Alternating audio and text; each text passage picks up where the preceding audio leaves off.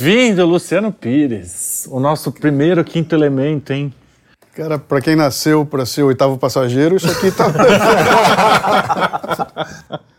Muito obrigado pelo convite. Começar o ano assim é, é, uma, é uma boa. Eu quero, em nome de todo mundo aqui, dar as boas-vindas, agradecer a sua presença, seu, a, a aceitação do convite, porque esse é um clube que quase não tem sócio porque ninguém quer ser, ser É, sócio.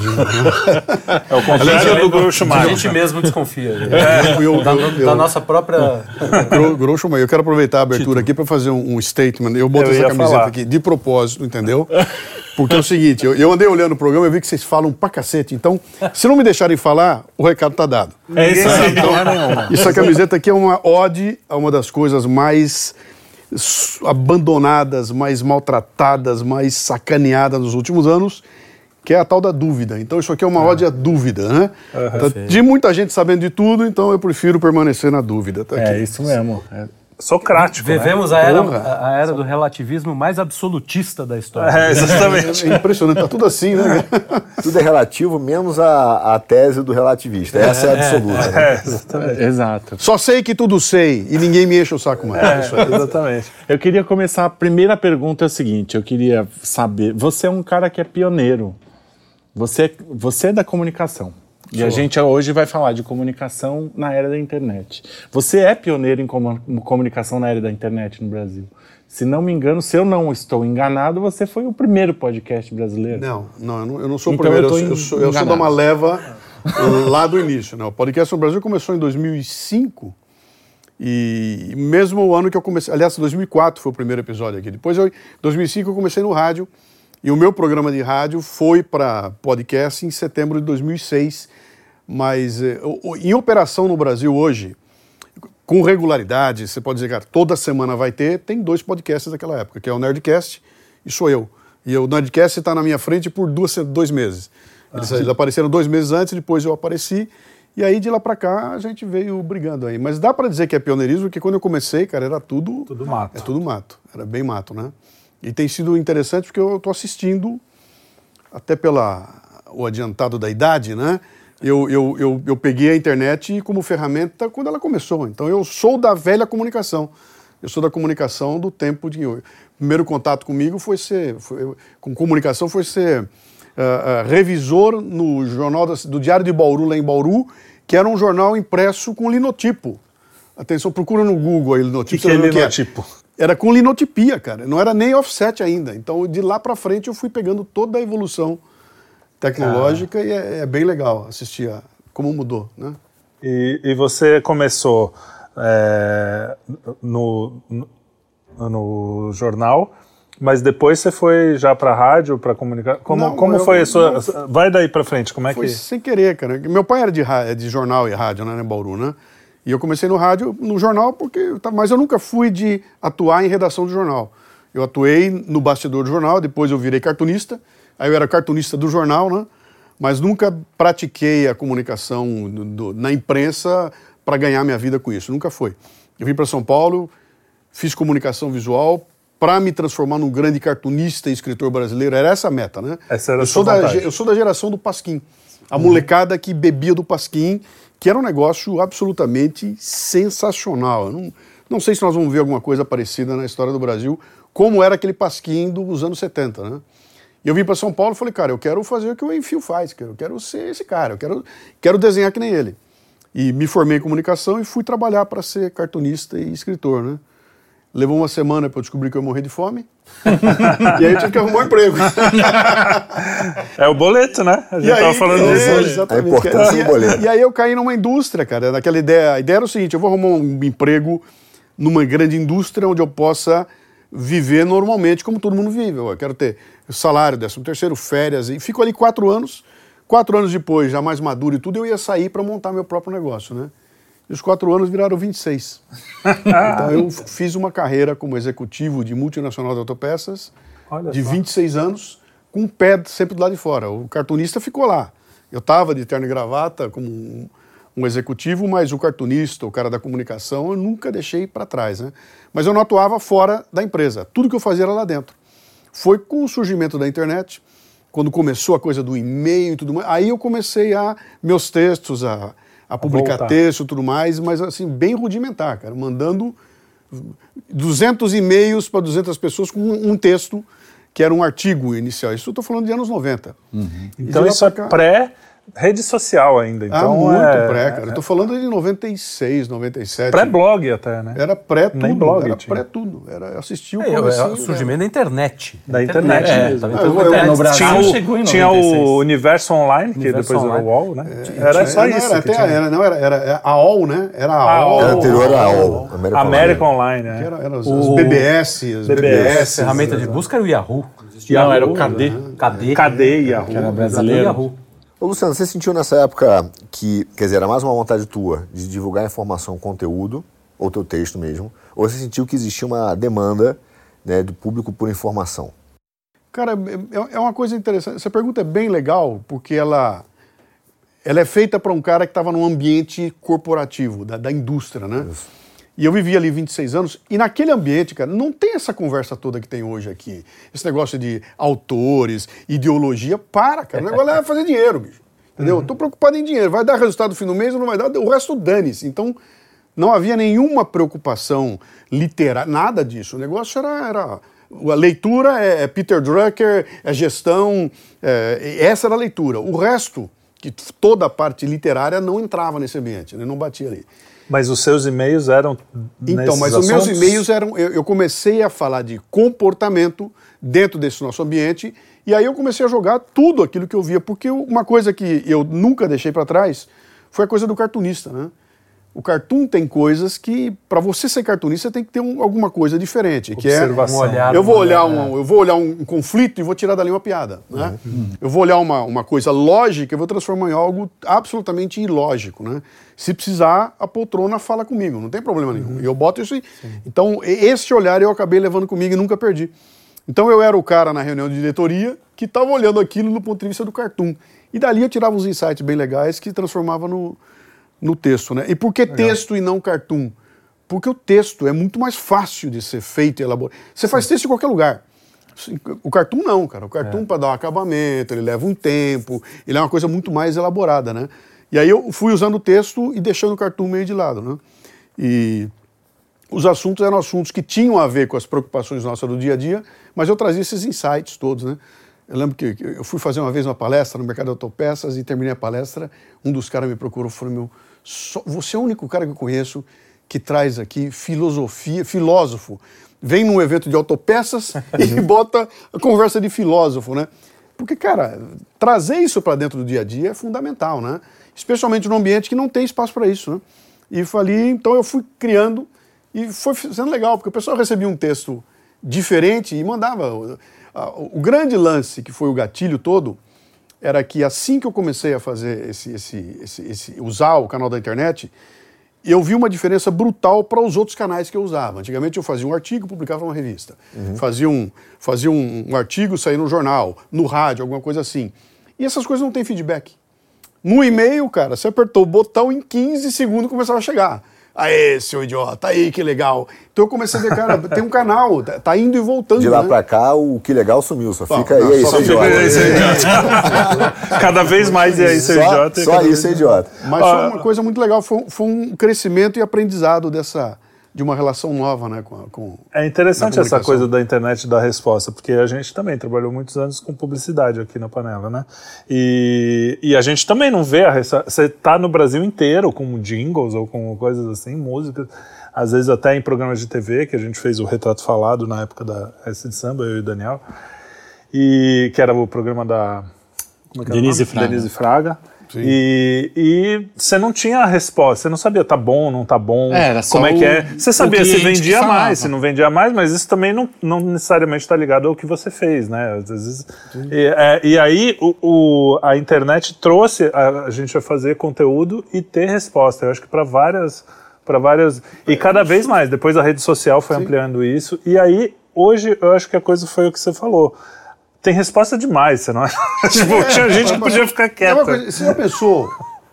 Tenta imaginar Machado de Assis hoje.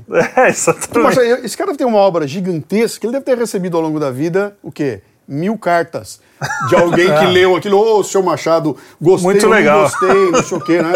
Imagina o Machado Assis hoje, cara, publicando um treco e sendo Aquele destruído, personagem né? morto não fala, seu, seu É, Machado. seu Machado. Morto, não- morto, Morto não morreu. fala.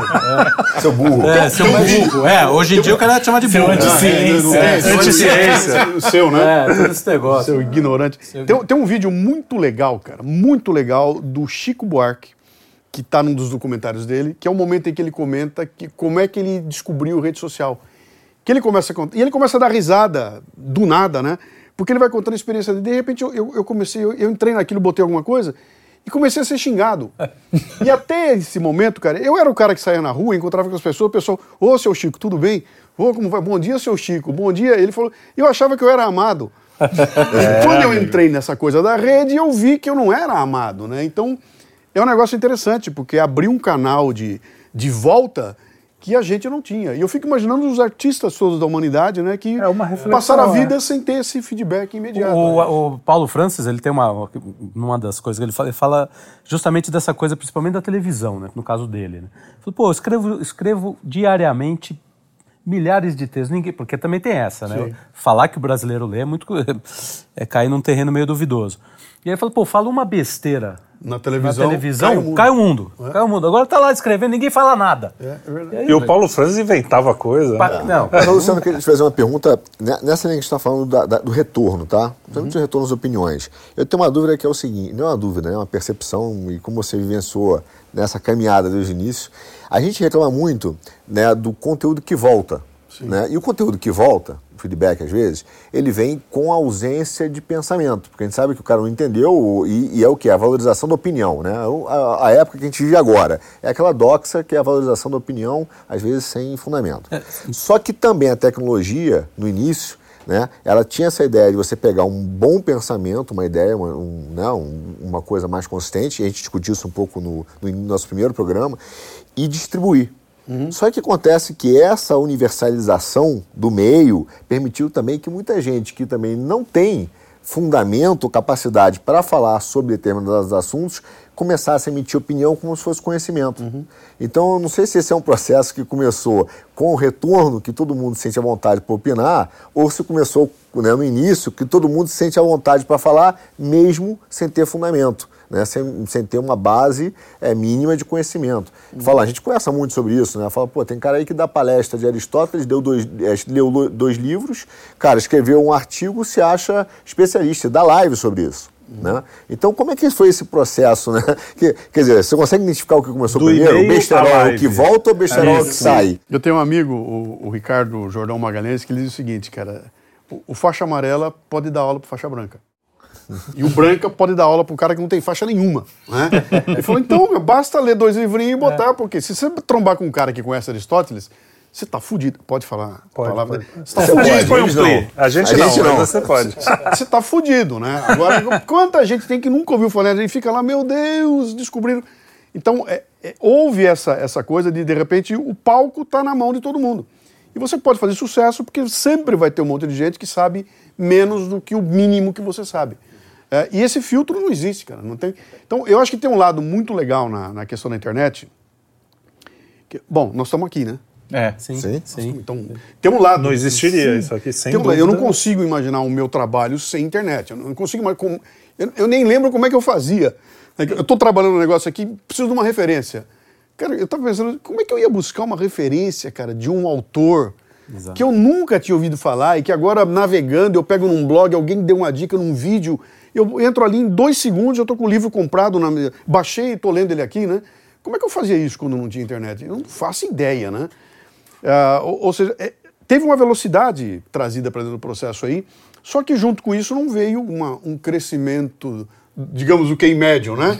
Que todo mundo ficou mais Ao inteligente. contrário, Não, cara. É o efeito da massificação, né? Se reduz tudo a um Sim. denominador comum, né? Então, eu, mas chamo, eu eu acho chamo- internet- eu chamo do mínimo divisor comum. Mínimo divisor comum. Eu acho que é uma visão, uma visão sempre errônea, né? Eu, como um quase católico, mas eu tendo a ser muito cético em relação à natureza humana. né? Então, o ser humano é muito. Achar que qualquer tipo de, de, de, de- de tratamento externo vai levantar o ser humano é uma, é uma, é uma falha.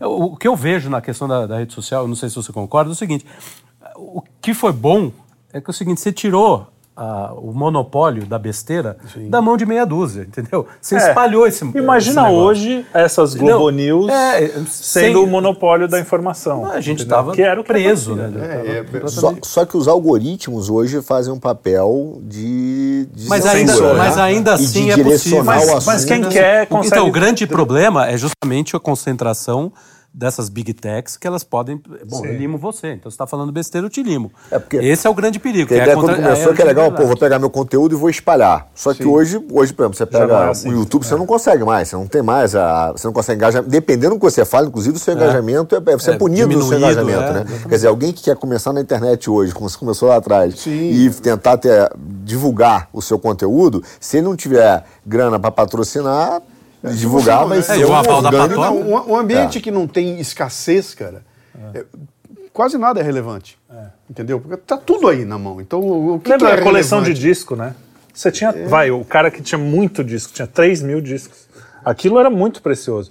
Hoje você tem milhões de coisas no Tem uma playlist com não, 3 não, mil você não tem- links. que 3 mil discos, aquilo perde aqueles- um pouco, mesmo psicologicamente, eu acho. Perde Então, um mas pouco sabe, o valor. um exemplo né? mais legal? É, é aquele de você ficar duas horas na frente da Netflix e conseguir dormir sem assistir um filme. Porque você não achou.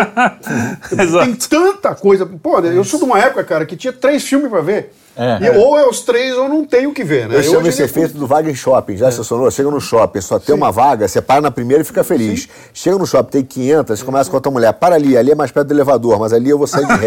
Tá? Demora mais tempo para estacionar com uma, quando você tem um tanta excesso é, mas quando é você tem isso. três. Eu tenho, eu tenho uma palestra minha que eu faço exercício, que é um barato. É um barato ver a cara da plateia, né? Que eu pergunto para eles o seguinte: vem cá, vocês ah, subiram no alto de um prédio e chegaram bem na beiradinha, lá em cima. Alguém já fez isso? Já olhou para baixo? Já fizeram isso? Já fizeram isso? Já. O que, que você sente? Um puta de um cagaço. O que, que você sente? Tem gente que tem vontade É, de pular, né? Medo. aí, Medo do quê? Porra, de cair, né? É. Fala, não, não é medo de cair, cara. Você não tem, você não vai cair. O medo que você tem é que se você quiser pular, você pode. e aí você deu de cara com o negócio, falei, Katsu, eu, eu- é, é- é minha responsabilidade a escolha. E aí fica tudo difícil. É. tudo, que- pô, é muito mais fácil me darem duas opções e eu escolher uma ou outra do que jogarem na minha mão um milhão de opções e falar, se vire e você escolhe. Cê- cara, é, dá medo. você acha né? que hoje o algoritmo tem esse papel, quer dizer, de, de colocar esse limite, mas ao mesmo tempo ele acaba criando a manufatura do consenso, né? Jogando para lá, jogando para cá, jogando para as bolhas, identificando. Esse cara já pensa assim, eu só vou apresentar isso. Porque aí tem um prejuízo inicial de que da ideia da internet que você vai ter acesso a muito conhecimento, a algo que você não tem. Sim. E, e você está pensando que você está pesquisando, mas está sendo direcionado só para aquilo Sempre que para as você já mesmas gosta, né? coisas. é. Sim. É o que se você pensar, a mídia antiga era assim, né? Era exatamente É. isso, né? Era, você- você comia o que a televisão te dava, você assistia o que botavam. Sempre foi assim. O que E acontece sempre é que tiveram agora... os caras que, que eram os curiosos. Acho que é aí que é o pulo do gato. não é? Então, mas é, o, e o grande lance que, é, o- que, o- que, o, que o, o algoritmo faz agora é que você pensa que ele está te propondo coisas aleatórias, né? É. Pô, abri meu feed, olha quanta, Quanta coisa, coisa legal. diferente. Não tem nada de graça ali, não tem nada à toa ali, né? Tá ali porque, pô, ele Você é o sacou. produto, na verdade. Eu sou o produto, ele sacou. Então, aí, é- aí é, é muito preocupante porque esse negócio é, isso é maligno, cara. Esse negócio é do mal, né? Ele tá tratando você como um produto e o resultado disso no longo prazo, cara, vai ser complicado, porque tem um viés sendo implementado na cabeça da, da, da- da moçada aí, sem opção de busca. De confirmação E, e aí é que também, ó, né? vem a grande, o lance que não aconteceu e que faz parte da história da humanidade, cara. Ah, o conhecimento tecnológico ele sempre evoluiu muito mais rápido do que a, moral, do que ele é sempre assim. sempre. A tecnologia vai que é uma loucura, tanto que termina uma guerra, o mundo avançou 10 anos, né? Ah, e aconteceu com a gente a mesma coisa. Então a tecnologia da internet evoluiu numa velocidade tão grande e nós estamos discutindo aqui, nós não temos nem lei para a internet. Nós estamos, começamos a discutir agora liberdade. Esse conceito de liberdade que todos nós tínhamos foi pulverizado com a internet, cara. Vem aí, meu. Cala a boca do cara ou não cala? Não, pelo conceito normal de liberdade, não. Mas peraí, olha o que está acontecendo aqui. Aí não- tem um pedófilo fazendo. Então, aí, e- como é que aí fica? fala, Existe uma realidade nova. Até a semana aí. passada eu achava ele na esquina e ia lá e enchia o cara de porrada. É. Agora esse cara está no mundo, né? Então nós estamos tendo que rediscutir como é que é moral nessa loucura que nós estamos vendo aqui, né? Então tem aquela coisa do, do, do iceberg, que é a ideia do iceberg. Então você tem um iceberg, embaixo dele tem conceitos morais que não vão mudar nunca, né? Uhum. Não matarás, você que é quase católico, né? Não matarás, é não Eu acho que não roubarás. precisa ser católico. né? Não, não muda, cara. Não roubar, não matar, não muda, né? Mas no pico, o que sai fora da água, tem uma porrada de coisa que muda ali. E que tem que mudar, né? E a gente começa a discutir isso achando que eu vou mudar o iceberg inteirinho, né? Não, pera um pouquinho, cara. Com internet ou sem internet, não matarás. Sim. É, são os Isso universais, muda, né? né? O que chama dos universais. Eles não mudam. Mas já tá- está tudo sendo Eles estão mexido querendo, agora. é, eles estão querendo Vamos relativizar. é. Eu vou, eu vou. É isso. Você pode eu- roubar um eu- pouquinho. Eu, eu vou chorar, eu vou chorar a morte, depende do cadáver. Sim, Deixa é. eu ver o mérito desse cadáver aqui para ver se eu choro ele ou não. né? É, então, é isso que eu Essa falar. discussão O- é porque a gente o perdeu- Não é nem o não- mérito. Eu quero ver de que lado ele tá. Porque, não é, porque às vezes o mérito é, É, é, bom. o- é o mérito para mim, né? O mérito É, para mim. É, aquela história da Olimpíada, né? Vou, vou curtir ou não a medalha? De- deixa eu ver como é que ele reagiu. Ele fez eu ver assim, se ele fez- votou então não. Se ele Então não vou cantou curtir a medalha. Ah, fez...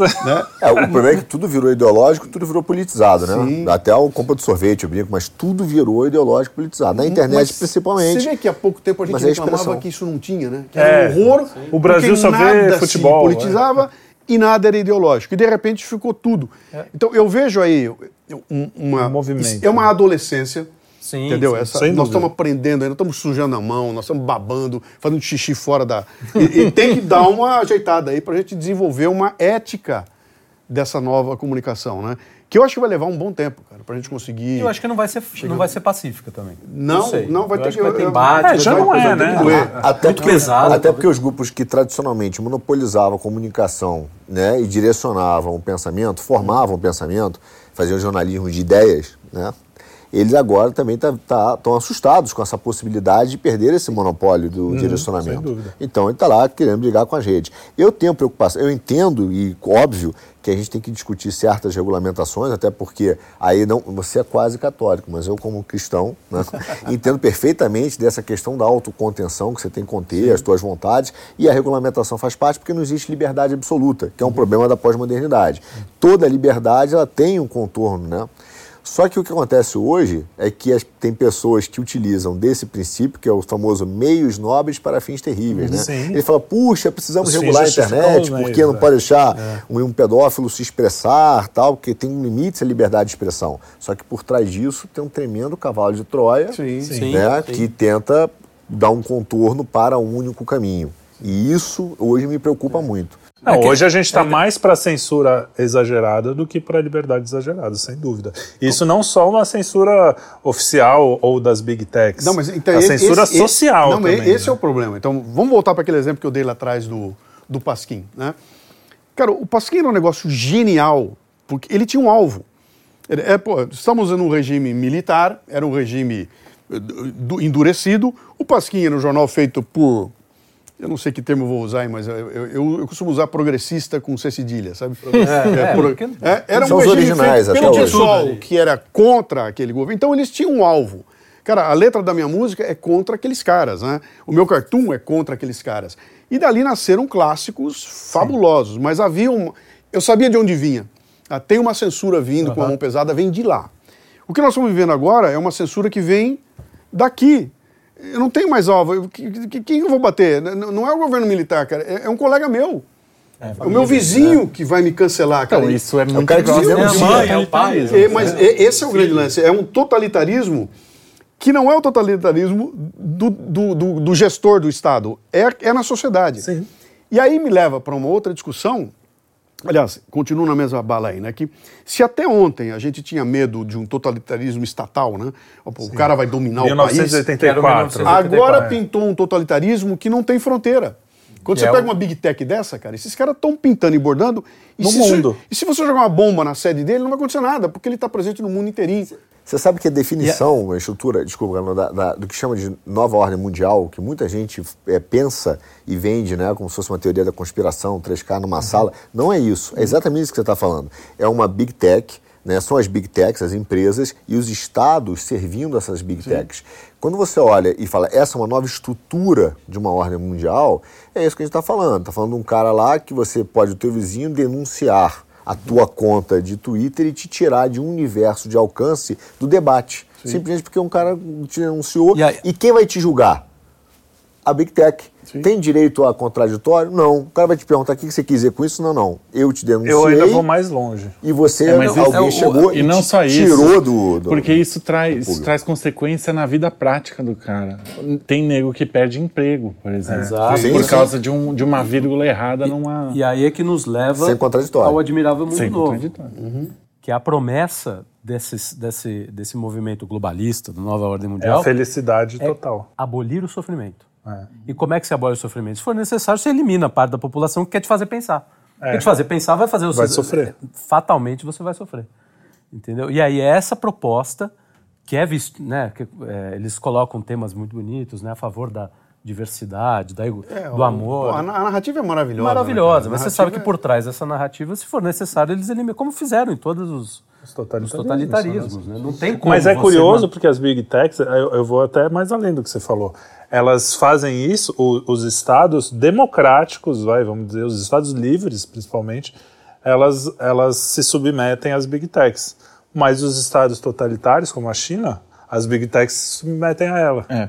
Entendeu? Então é mais perverso ainda, porque você, no lugar onde você é livre, você coloca uma, um- uma Você é subjugado. você é subjugado. No lugar em que você já não é livre, ele fala, tudo bem, não, a gente, vocês querem manter assim, tudo bem, a gente deixa. Outro dia eu li, não me lembro exatamente aonde, então não vou citar para não cometer nenhuma injustiça, mas é que a única liberdade que nós temos hoje, do que você falou, é de não pensar. Para não pensar e seguir um roteiro, um programa aí de, de bem claro ali, ou, ou de valores que, que são, não são fundamentados, né? mas de rótulos, né? aí você é livre. Mas para o contraditório, não. E aí, Carlão, que eu acho, e eu queria até te perguntar sobre isso também, porque você começou lá atrás e, e se você percebeu esse movimento É, eu ia fazer rede. essa pergunta. Se você, você que está há muito tempo, você, come, você conseguiu enxergar O movimento? essa Não, trajetória. tem, tem, tem um momento em que as coisas começam a, a- a- esse retorno que no começo era uma maravilha, né? As pessoas xingando ou falando bem, não tinha problema nenhum. Mas porque tinha uma fazia, classe. Fazia parte do, do jogo, né? A, a gente sempre sabe que isso funciona. Mas tem um momento em que aquilo começa a ficar complicado. E, para mim, para mim essa coisa começa em 2011, no Brasil, tá? 2012, 2013, ela começa a pegar fogo em 2013 e 2018 é o isso desabrocha É, a eleição. na eleição do Bolsonaro, essa coisa perde, de- de- entorna o caldo. Dali pra frente mudou tudo. Né? E eu senti isso na pele com o meu podcast, cara.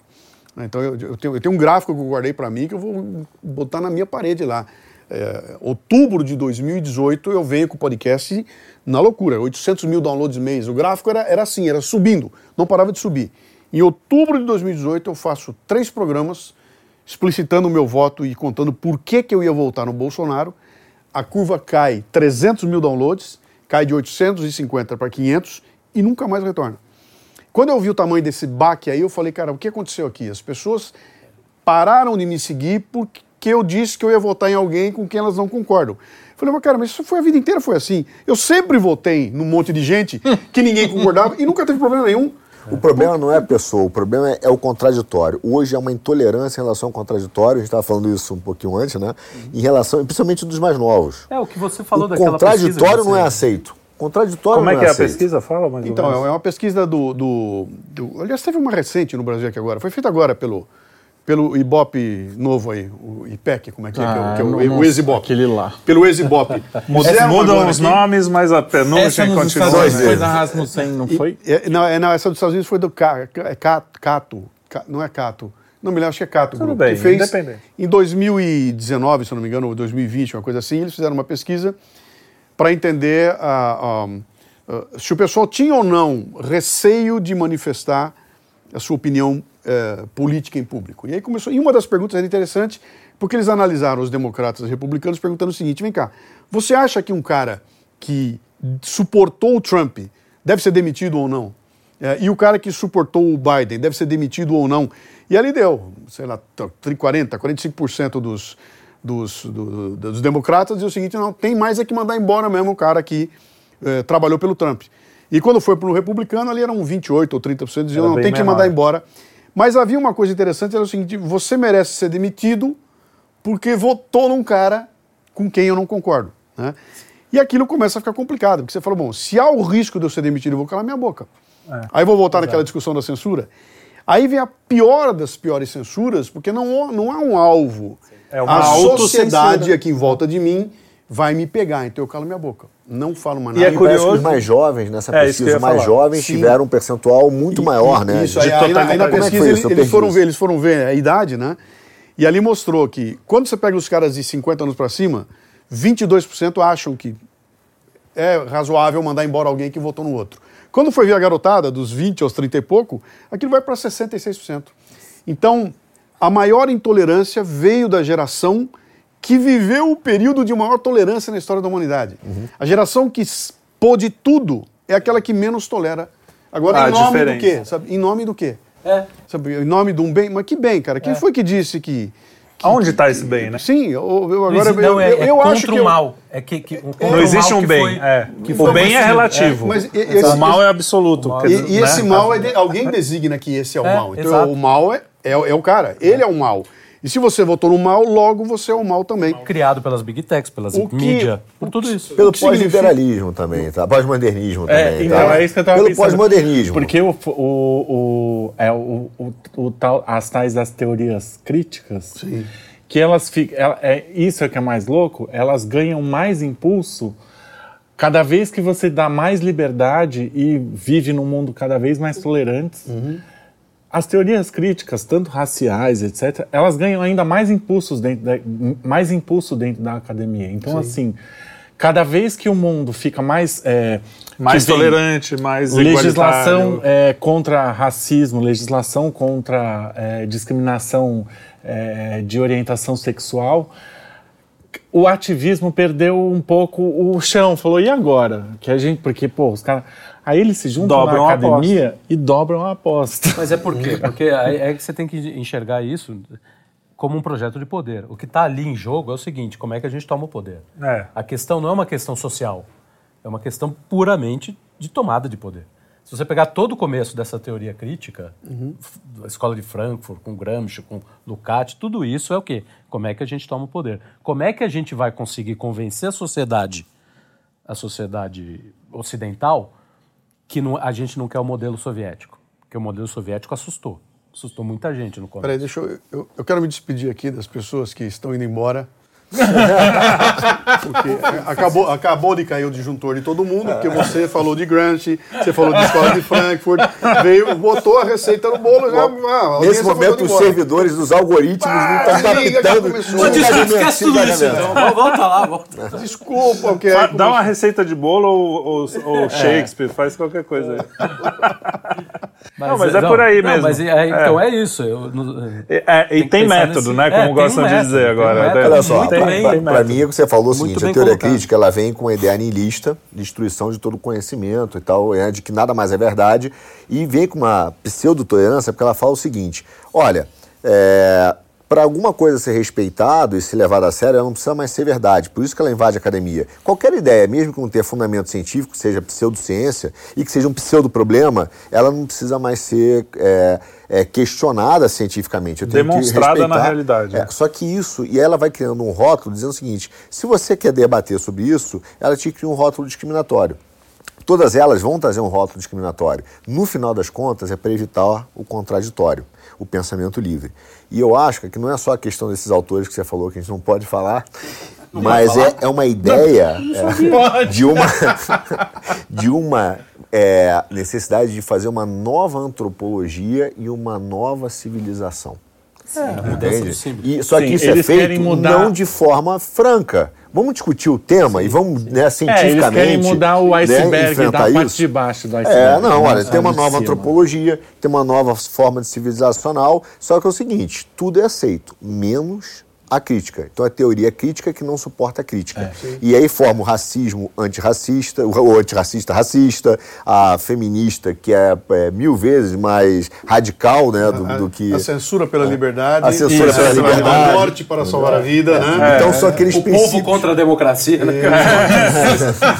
É uma, é, um- é uma, é uma ideia que você vai, vai olhar, o que é ela, ela vem sempre é, revestida de uma superioridade moral, de um pseudo-humanismo, de, de uma virtude, mas no fundo a semente dela é de fato demoníaca. Você é... tem toda a razão, senhor negacionista. É, Agora, a gente falou de todos os problemas, né? É, eu vejo, eu sempre tendo a ver na internet todos esses problemas, óbvio, mas eu.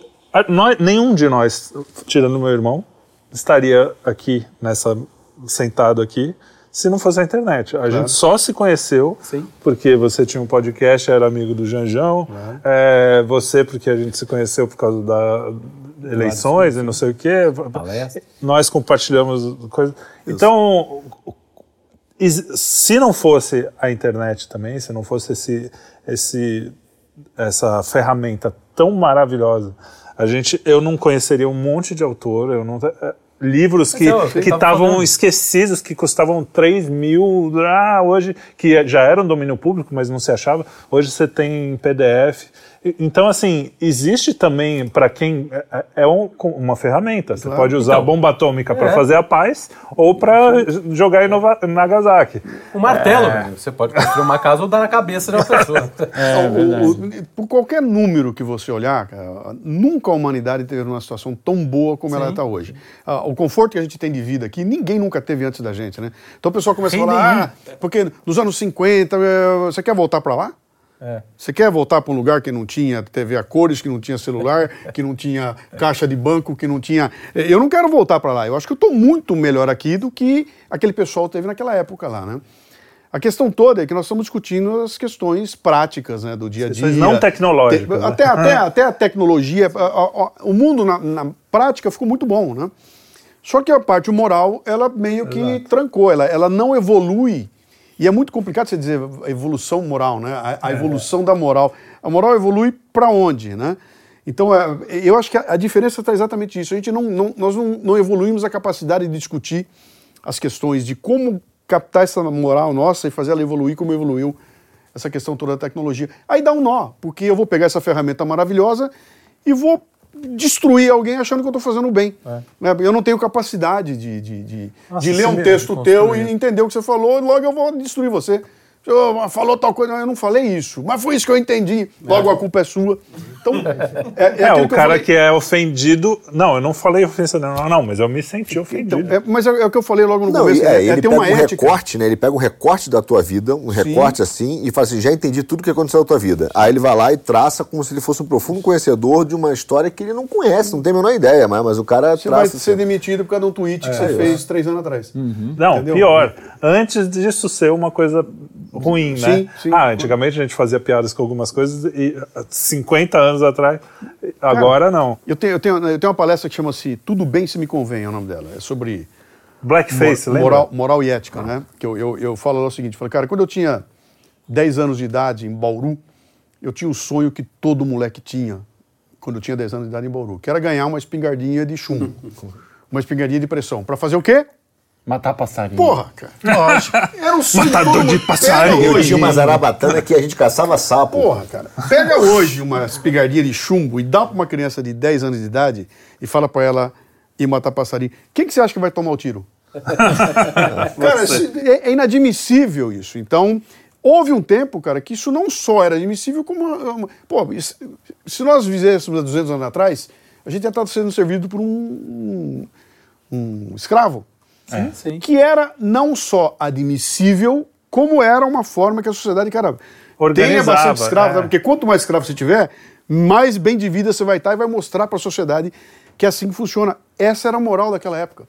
Eu não posso hoje olhar para aquilo e falar, cara, animais. É, era, se eu tivesse lá, eu teria o meu também. Essa era a moral. Então, não dá para discutir certo e errado quando você tem essa, esse distanciamento do tempo. Né? É o seguinte, olha, nos dias de hoje não cabe mais isso. Eu, eu não, não admito é... hoje ir, numa, ir numa, num leilão e comprar uma pessoa uhum. do jeito que se compra um boi. Provavelmente daqui a alguns anos, nem o boi vai Você possível ser é, comprado assim. Mas o que nós estamos vendo é uma mistura. Então os caras vão lá e põem fogo na estátua do Borba Gato. Bom, você acabou de dar um exemplo de moral que evolui. Sim. Porque você tinha lá uma moral. Aquilo lá era moral. Da, sim, sim. 200 é, anos é, tá certo, é exatamente isso. Mas, Mas, é uma evolução. Eu, eu acho que eu, eu tenho algumas restrições a esse pensamento. Pelo seguinte: você pode discutir uma verdade moral, você pode olhar de, de hoje e falar, nossa, aquele cara estava errado, mas dentro daquela sociedade eu não vou julgá-lo porque hoje eu posso estar fazendo coisas absurdas porque na sociedade aquilo funcionava daquele jeito. A escravidão, por exemplo, é um exemplo que eu sempre dou. Você você pega no Antigo Testamento, é, ele já, já dizia que se você tivesse um escravo, dali a três anos você tinha que dar a possibilidade dele ser liberto e não sei o quê. Então, assim, a semente foi plantada ali, mas a escravidão nasceu porque antes da escravidão, o que que fazia? Pegava os caras e matava todo mundo. Ah, você é homem da tribo... Não, então vamos ser humanos, um pouco mais humanos. Vamos escravizar, porque matar eu acho que é meio cê- aquele pesado. negócio, você teve uma guerra. Isso aconteceu na Europa. Então, isso é uma evolução moral Teve uma guerra, ganhei a guerra. O que que você fazia com os caras? Matava todo mundo. Aí ele falou, não, peraí, gente, não mata Vamos o cara. escravizar, porque pô. tem- né? ele, ele vai trabalhar pra Coitado. gente. Então é uma forma de manter a vida. Só que esse entende, é, eu essa é uma distorção, cara. Uma distorção das ideias, é um revisionismo histórico que entrou na moda. Sem Você todo- ter, ter um Não, não, entendimento eu- de eu- hoje eu- eu- naquele tempo. Pois não é, mas dá. o problema disso é que quando eu vejo um cara apontar o dedo pra mim e dizer pra mim que eu estou querendo que o mundo volte a ser aquilo que era lá atrás. Ah, não, Então é. quando ele diz pra mim, você é racista, você é genocida, você é... Ele tá me acusando de que eu queira voltar para aquilo É, lá atrás. não é Fala, não, nada pera um pouquinho. Eu não quero ter escravo de novo. Não, é. Seu racista, porque pera, eu, não- eu, não, eu não sou racista. Eu não quero voltar lá atrás. Eu apenas Mas o George Washington tinha escravo, porque naquele momento era, era, era, era, era assim. realidade. E-. E, outra coisa, e a gente vai ver, por que, que aquilo acabou, né? Acabou porque tinha um bando de pessoas que olhou para aquilo e falou, cara, isso, isso não dá para viver com uma coisa tão ruim assim, vamos melhorar. E aquilo foi melhorando devagarinho, e agora os caras vêm e apontam o meu dedo, o dedo para mim, dizendo que eu tenho culpa sobre aquilo que aconteceu lá atrás, porque eu, é é a mesma história, você é, é antivacina. É. Cara, eu não sou antivacina. Ah, como não, cara? Você não se vacinou. É. Tá ligado? Pera- pera, Eu não sou antivacina. Não. Eu estou discutindo um, um momento. Essa. Esta. Esse Esse negócio daí. essa porque, porque, porque tem muita dúvida. Tá, eu, eu tenho muita dúvida É, sobre isso isso aí. Eu, tô- eu não, eu, eu não sou antivacina. Mas não, mas cria-se o rótulo. É, acabou, acabou. cara. E chega-se no absurdo de, do- da agência de, de fact-check censurar um prêmio Nobel. Sim. Cara, não, o prêmio Nobel você está falando não está certo. Mas eu, o cara. Não, do- e não que a gente não fact-check- possa criticar um prêmio Nobel, mas. Não, não interessa. O cara é não seguinte, ter o poder de censurar é, que não pode. É tirar o debate. Mas é, isso, é, é, é- é esse, esse é a o- função esse- do rótulo esse é discriminatório. E esse é o ponto. É Toda você, hora. você tirar da, da arena é, é- é uma visão que vai contra. Então você não- eu nem admito a discussão. Eu estava vendo outro dia uma. Aliás, eu fiz uma, uma- um leadercast com o, Negão, do canal do Negão. né? E a gente discutia a questão do racismo lá, ele falando, cara, eu prefiro mil vezes os Estados Unidos, onde o racista pode se manifestar à vontade, do que o Brasil, onde o cara não pode falar nada. Sabe por quê? Porque quando o racista fala, eu reconheço o racista e eu não deixo meus filhos chegarem perto dele. E eu me protejo dele, eu não faço negócio com ele. Eu elimino esse cara da discussão. Quando ninguém deixa ele abrir a boca, ele vai maquinar tudo lá dentro e na primeira chance ele me pega sem eu nem perceber o que aconteceu. Quer dizer, quando você elimina do discurso público a- as opiniões divergentes, o que, que vai sobrar, cara? É, vai sobrar meia dúzia de caras concordando e lá fora tem um monstro crescendo Sim. que em algum momento vai, Vai comer engolir. todo mundo, Vai né? Exato. Então, cara, traga, pro, bota no palco Mas aqui, esse, vamos é, é, esse é um dos problemas da teoria crítica, e eu acho que isso está na internet. Você não tem mais debate, sincero, você tem apologias. Então você junta 5, 6, 7 pessoas, eu vejo lives aí com 6, 7 caras. Ah, vou ver essa live. É sobre um tema que me interessa. Mas todos pensam igual. Então, então todos estão ali naquela discussão, por, e, e- e a teoria crítica faz isso, porque ela, ela quer isolar o contraditório. Então ela não permite que esse contraditório seja feito, e é um problema que a gente vai ter que enfrentar em algum momento. Né? A gente- assim, não, e nós sociedade, aqui mesmo, programa, isso, né? nós Nós- estamos isso nisso, aí. mas a gente tem dificuldade. Por exemplo, o Luciano, ele é um pouquinho mais voltado para o nosso... Não é, eu tenho horror a esses rótulos de fechar isso de direita, conservador. Não, nossa bolha, nossa bolha. ainda. É, não é eu tenho uma série bolha, de ele dúvidas tá- dentro de mim, é o que você falou. Claro. Daí, então, Eu tenho mais você tem dúvidas do que dificuldade de trazer um certezas, cara né? que pensa completa, radicalmente diferente de você aqui. O cara não vai aceitar, ele não aceita. Mas é por causa desse termo radical. Sabe? Você não pode trazer um cara que pensa radicalmente. Você tem que trazer um cara que pensa diferente Sim, é, e que não. quer discutir, cara. Eu Mas quero eu digo me radicalmente convence. como ponto de convence. referência, Me né? convence Como- que eu tô errado, cara. A partir de um ponto de referência. Só Aliás, que a nossa, a nossa, uma dos nossos, dos nossos pontos aqui é justamente convença-nos. A gente quer. Sim, mas o problema todo é que esses caras que estão aparecendo, eles estão todos em algum extremo, né? Então não tem o cara, o, o cara, o, o centrão do pensamento ideológico, e não aparece, não tem luz em cima dele. Eu tenho a luz. Eu vou dar um exemplo, dando os nomes aqui, que você pega, pega a Jovem Pan e você vai lá ter um debate do Constantino com a Amanda Klein, a Amanda Klein, né? Cara, eu tô louco para ver aquilo lá, porque eu quero ver como é que o Constantino vai destruir a Amanda. E, em segundo plano estão os argumentos. Entendeu? Tá em segundo plano. A argumentação, se for legal, legal. E se não for, eu quero ver como é que ele quebra ela. Aí passa a ser entretenimento. não é mais discussão de ideia, entendeu? É Olha lá, o grande debate lá da CNN que tinha o Coppola. A gente queria Galo. assistir para ver ele. Richard Galo. Joga os É, Galo. é isso aí. Canta aí, Quem é que vai bater? Coliseu? Coliseu. né? É, é um, é, um, é, um, é um UFC de ideias, cara. É, eu quero UFC ver quem é que vai destruir o outro. E aí, a, a ideia, pelo valor dela, ela, ela fica em segundo plano. Né? Exato. Quando termina o debate, eu nem sei o que aconteceu lá, eu só sei que o fulano destruiu o outro, né?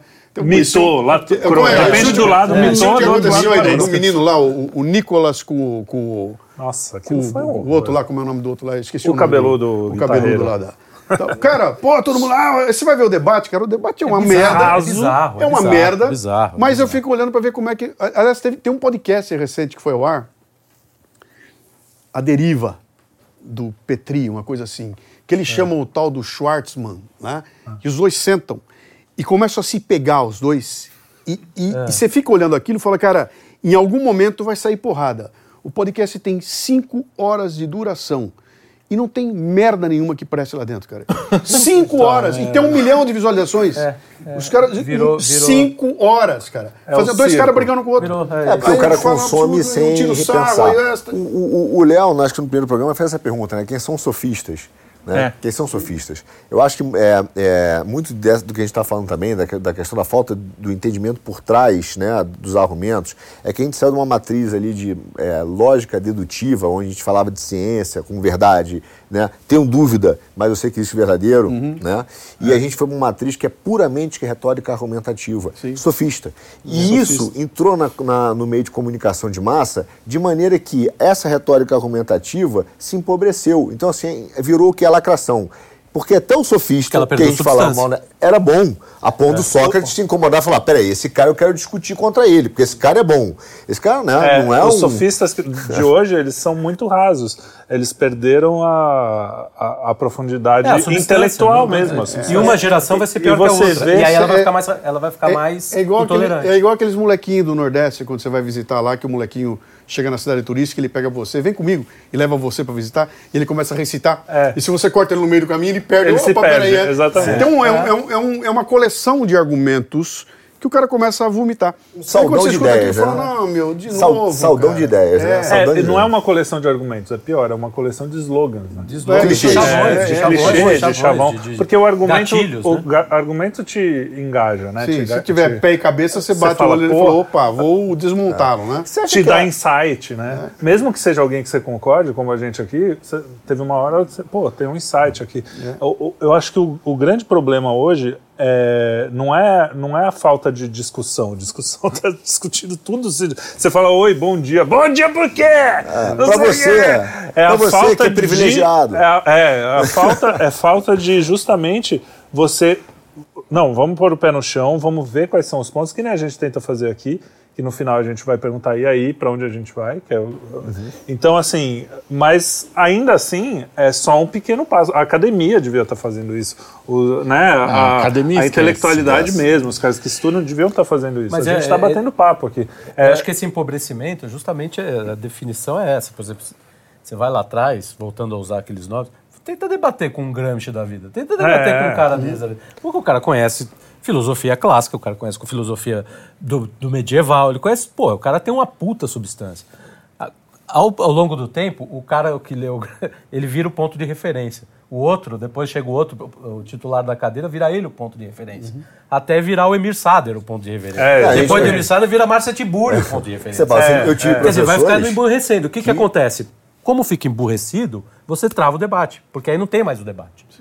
Com aquele cara era complicado. De, de novo, temos o 1984 aí. Chegamos a. onde É, é- como é que é? Eu, eu vou, eu, vou, eu vou empobrecer a linguagem a tal ponto que eu impeço você de defender a Exato. liberdade, porque você não sabe. Você já não tem mais eh, como- O que, que como- é você não liberdade? consegue eu não dizer. consigo Você não dizer o que é consegue liberdade, portanto eu não posso lutar por ela, né?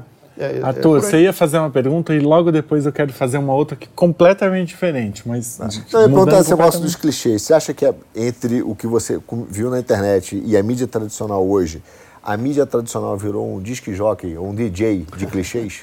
E, cara, eu acho que ela, ela foi desnudada, né? Para mim, a Covid veio para acabar com a imprensa. Ela chegou para destruir a imprensa. E não Em que sobrou, sentido? Não sobrou pedra sobre pedra, porque de repente os caras que eram os arautos da verdade. Porra, cara, se eu quero alguma coisa séria, eu vou ligar no Globo, cara. É, Jornal o Nacional, William Cid Moreira. falou, quem Cid sou Moreira. eu? Quem sou eu para discutir o que esse cara falou? E de repente, na cara de todo mundo, esse cara fala uma mentira. A mentira é desnudada, aparece em público e ele não volta para dizer, escuta, a gente estava Erramos. errado. Não. Cara, dane, e amanhã vem outra mentira em cima. E aí eles começam a repetir, e aí os trouxas começam a olhar e falam, peraí, até ontem tudo bem, agora, mas não foi isso que eu vi. Não, eu não estou ouvindo isso, esse cara está falando uma coisa, eu estou vendo Você outra. acha que a mídia virou propaganda? O jornalismo virou Cara, eu propaganda? não sei se aquilo é propaganda. Evidentemente que tem um lado comercial ali que interessa muito para eles, mas eu não sei se aquilo é propaganda, cara. Que me parece... que virou assessoria de imprensa. E aquilo para mim é um saco de gato, entendeu? também Onde acho que é ninguém mais sabe livre, mais o é. que quer, você não tem mais aqueles elementos. Biruta é um exemplo que eu costumo usar. É, se você nos anos 50 entrasse na redação do Jornal do Brasil, periga se encontrar o Nelson Rodrigues escrevendo uma É, coluna isso aí. aqui. Aí você olha ali, quem é, que é? o Carlos Drummond de Andrade, passou por aqui, está fazendo uma coluna. É Quem é o Otto Maria Carpo? Tá- era Otto esse Lara. nível né? Uhum. É, o- o- das pessoas que você via lá. Então você olhar para aquilo e fala, meu, eu não tenho nem como Tem chegar perto substância. desse cara, porque tem um peso ali. E cada um com uma Hoje em visão dia- diferente. Hoje em dia você fala o seguinte, eu, eu quero ir na redação do jornal. Nem tem mais redação. O que, a redação virou área comercial.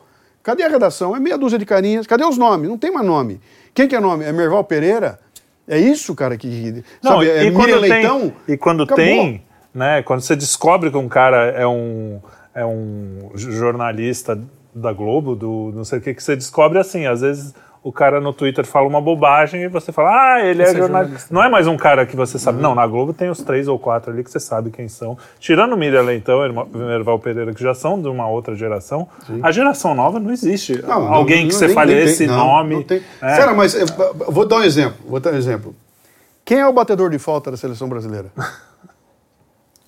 Saudade quando a gente conhecia Não, os 11 não- da não tem seleção mais. e não os 11 do STF. Entendeu? O que eu né? quero- o exemplo que eu quero dar é, é em todas as áreas do conhecimento tá assim, sabe? Quem é o cara? Olha, olha para a indústria brasileira. Vou voltar pro meu tempo lá da, quando eu entrei na indústria. Cara, você olhava para aquilo e você falava assim, cara, COFAP, Abraham Kaczynski. Metal Leve, José Mindlin. É verdade. né?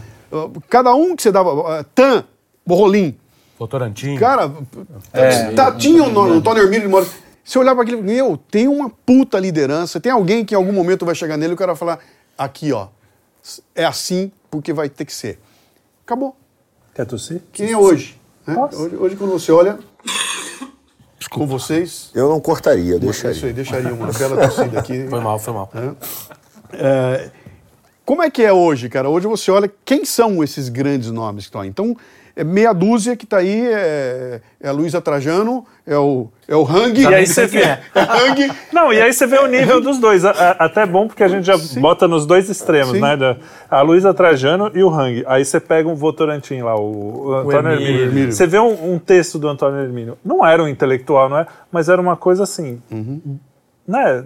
Decente, decente. honesto. Não, todos eles, é, Aí você vê virou um caricato. texto do, Então. do Hang ou da. da É você fala assim, caricato, aquilo são não- caricaturas. A gente acabou de perder mais, mais dois, dois, patrocinadores. A gente sempre A pede gente sempre pede A- a nossa, né? nosso, Mas sem, sem querer ser saudosista, isso remete àquilo que você falou, cara. O que, que é isso?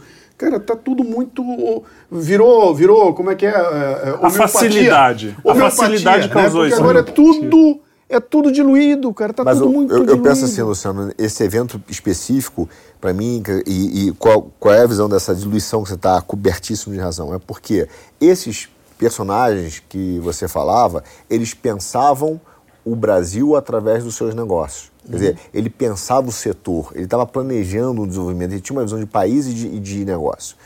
Aos poucos, né, você, você vai transformando isso numa visão puramente de capital, o cara não precisa mais pensar que ele precisa só ganhar dinheiro. Né? Os personagens que a gente Não, vê. e não que eles não quisessem ganhar dinheiro também. Sim, mas né? ele está É, pensando ali também, é, ele, tem uma, um, um trabalho intelectual sobre isso. E, em paralelo, e aí eu tenho muita dúvida se isso vem do pós-liberalismo, vem do, do pós-modernismo, mas tem um lado que tem acreditado na política que fala que o Brasil adora uma traição né, e odeia o traidor. Mas eu diria que o Brasil também adora o empreendedorismo e odeia o empreendedor. empreendedor. Ele, ah, o cara ali, quem é o cara? Não, se tiver um rosto, pô, o cara vira alvo. Entendeu? Por quê? Porque ele está empreendendo e tentando trocar é, e discutir alguma coisa. E, e nesse ódio que a gente tem ao contraditório, tem o ódio a quem está discutindo, mesmo que seja um setor. Então tem grupos. Nós vivemos hoje ainda num setor de, de, de cartéis, né? De oligopólios, muito bem fundamentados em várias áreas. E eu acho que até mais que antes, né? Porque um, um vai comprando o outro hoje em dia. Sim. As multinacionais. E, e est- estruturas lá fora, dizer, o cara vai comprando no exterior, você nem sabe, você vai ver mesmo sócio. Porque a gente, nessa, nessa preguiça de enfrentar o- os nossos problemas, e nesse comodismo às vezes, né? nesse, é, talvez, né, nessa popularização judiciária que a gente vive, o que acontece? A gente vai exportando regulamentação. Vai exportando, não, pô, aqui tá difícil, então vamos, vamos fazer uma. Compra lá fora, faz uma holding, né, vende lá para fora. Por quê? Porque aqui fica um cenário de baixa intelectualidade, que pega a mídia, mas pega outros, outros, né, o- outros, setores, setores. também. E aí você fala, pô, tá muito difícil, não consigo discutir aqui, porque não tem ideia, é tudo gritaria. Porque a gritaria não é só na internet, não, é gritaria em vários setores que a gente conversa, você vê o cara grita, esperneia, não tem fundamento, não tem densidade, né? Tá, eu queria fazer uma pergunta completamente diferente da- do- de um assunto completamente diferente. Eu, eu não sei cozinhar. Não, não. Toma café sem açúcar. É, já- É, Café Brasil, né? Tem que, É, então. tem que saber se é com açúcar. Mas você já foi para Everest? É, eu fui para o campo base do Everest, né? Que é o acampamento que fica na base da montanha lá, 5.360 metros de altura. Fui porque eu queria, eu queria chegar o mais próximo possível da, do Everest, né? E Era era um sonho, então? era um sonho antigo. Li muito a respeito, eu gostava das histórias desses. O que me incomodava é o seguinte: o que, que faz um cara sair da casa dele ir pra puta que pariu, onde não tem nada, pelo prazer de ir pra puta que pariu, entendeu? Que eu, frio. cara, eu fui, passei dois anos no gelo, quase morri. quando- E aí? Pô, subi numa montanha de 8 mil, então, e daí? Nem vista tem, né? Porque Cara, só tem nuvem ali. O que é? Não é nada. O que faz uma pessoa aí? E, e- e, no entanto, a humanidade desenvolveu-se assim. É um maluco que se atira É, e, cara, se der certo, deu, vambora.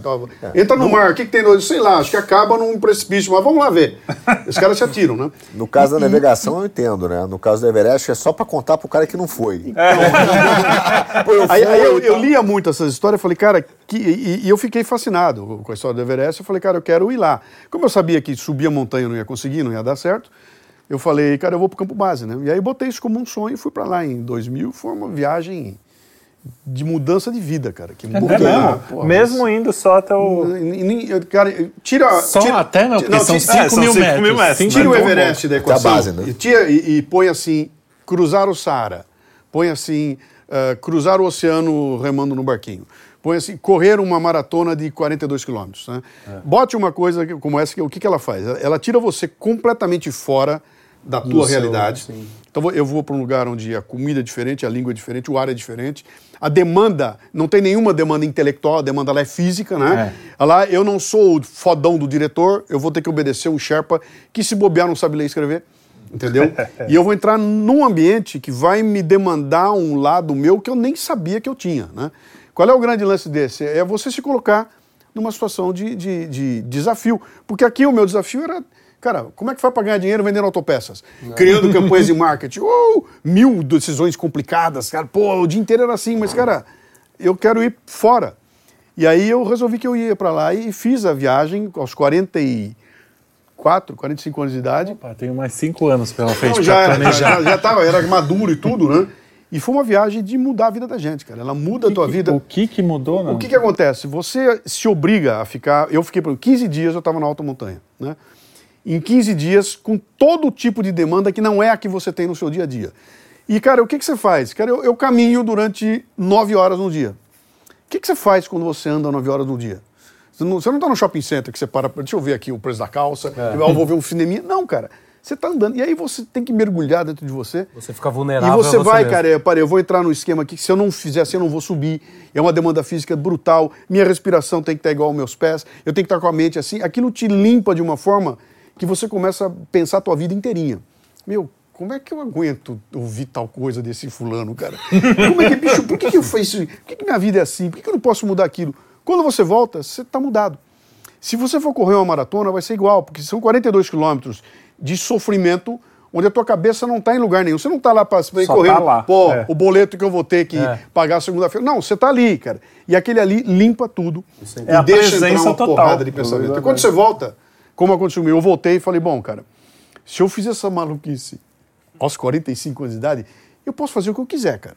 Aí eu vou naquela gavetinha onde eu joguei o sonho do cartunista e escritor, abro a gaveta, tiro fora e volto aos 45 anos de idade a desenhar, a escrever. E aí que lanço o meu primeiro livro, o segundo livro, lancei nove livros de lá para cá, criei a ideia do Café Brasil, criei o programa. Foi tudo a partir daquela ideia de, cara, tá, tá tudo certo, tô um puta emprego, tá tudo legal, mas eu quero algo mais. E eu fui buscar esse algo mais completamente fora da área onde eu atuava, né? Ah, até que o dia, o dia que, eu, que a empresa depois quebrou, foi vendida, e eu saí da empresa em 2008. E na hora de sair, ficou muito claro para mim, cara, eu posso pegar agora esse puta currículo que eu tenho e procurar emprego na Bosch. Se eu chegar lá com esse currículo, pô, vai ter um lugar para mim. Eu falei, não, eu não quero nada disso, cara. Eu vou pegar esse currículo aqui e vou montar o meu negócio. E aí eu montei o Café Brasil. né? E aí eu entrei nesse esquema de disso que eu faço hoje, né? Que é, é, criação de conteúdo e tudo mais, lá em 2008. É, mas foi tudo a partir daquele desafio que teve lá atrás. Foi só porque eu fiz uma viagem. Que de viagem não tem porra nenhuma. Né? O que tem lá, aquilo lá é a coroação. viagem interior, É, é, é uma ideia Mas de é você o- se desafiar e falar, cara, você se acha fodão? Deixa eu ver se você é ou não. Aí eu falo, ah, você vai ver se eu não sou. Aí você vai, é eu comigo, né? Não tô mostrando nada pra ninguém. Tanto que eu voltei, cara, eu não tinha a menor pretensão de coisa nenhuma. Livro, isso não existia na minha cabeça. Quando eu volto de viagem e eu começo a contar a história, Aí eu comecei a ver, falei, cara, pô, tem, tem tanta lição aqui que acho que merece uma palestra. Aí eu criei uma palestra. E da palestra veio o livro. E do livro veio uma explosão de coisas aí, veio o Brasileiro Pocotó, veio o Café Brasil, tudo isso a partir daquela, daquela Aí, decisão. Tá vendo? Te pagar uma passagem pro Everest. pra- Quem Só pra sabe mim? sai o É livro. isso? não, só meu O livro. já está saindo. não, mas eu, é, eu acho que nesse mundo moderno, justamente é isso, é um retorno a si mesmo, né?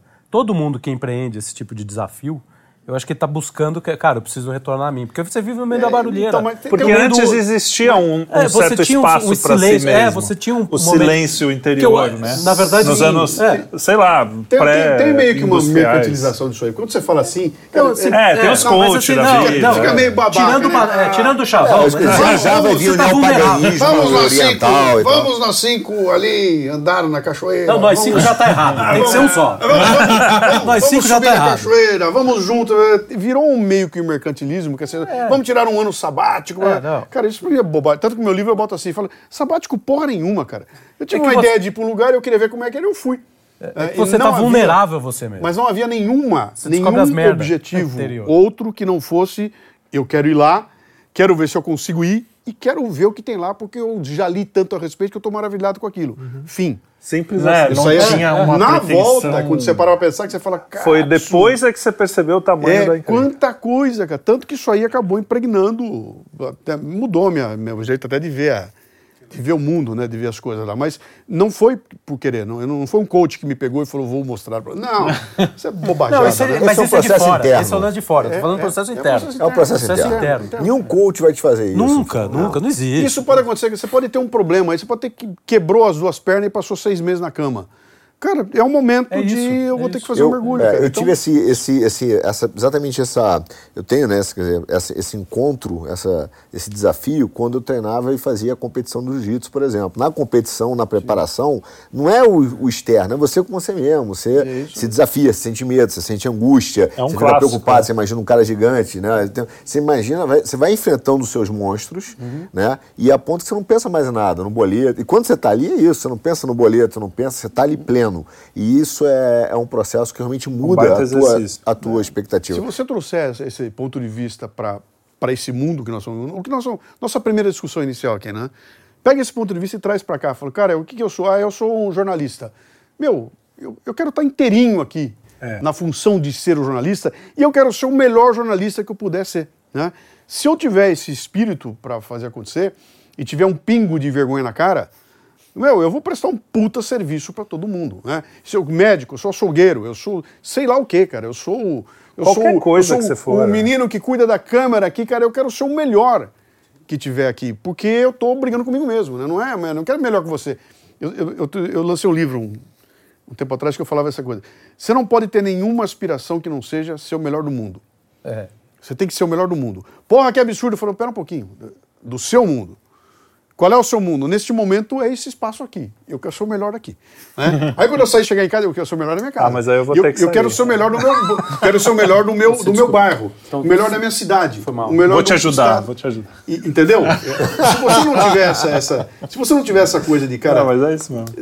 você vai parar, Ah, na, eu você lembro na mediocridade. é, que o Jordan na média. Peterson qualquer fala coisa. É, o Jordan Peterson, pode Você, ser. você vai ler a Ana Karenina, você vai chegar. É um momento seu, é uma viagem de conhecimento. Senão você para na média. Cara. E, ó, Não, isso, não, ó, o mínimo O cara tá comum. contido. Tá, tá- Eu vou, eu, vou fazer o, eu vou fazer o link. Fala do Jordan Peterson que ele fala. Não, não, é que o Ele Jordan fala, seja Peterson melhor fala, que você- é. você tem que se comparar sempre a si, jamais ao outro. Sim. O que você, hoje, você tá melhor do que era ontem, aí ontem. melhorou, é. Aí legal. Mas ah, fazendo um, um link aqui, qu- quando a gente estava falando da moral, né, da, dessa coisa de que a moral evolui, que a gente não- hoje é, a, a gente tinha um espaço antigamente mais do que agora com toda essa tecnologia que você mesmo não tem um silêncio interior. Não estou falando de silêncio de barulho, né? É, que você não tem um tempo e eu falo de mim mesmo. A gente passa por isso, né? Não é?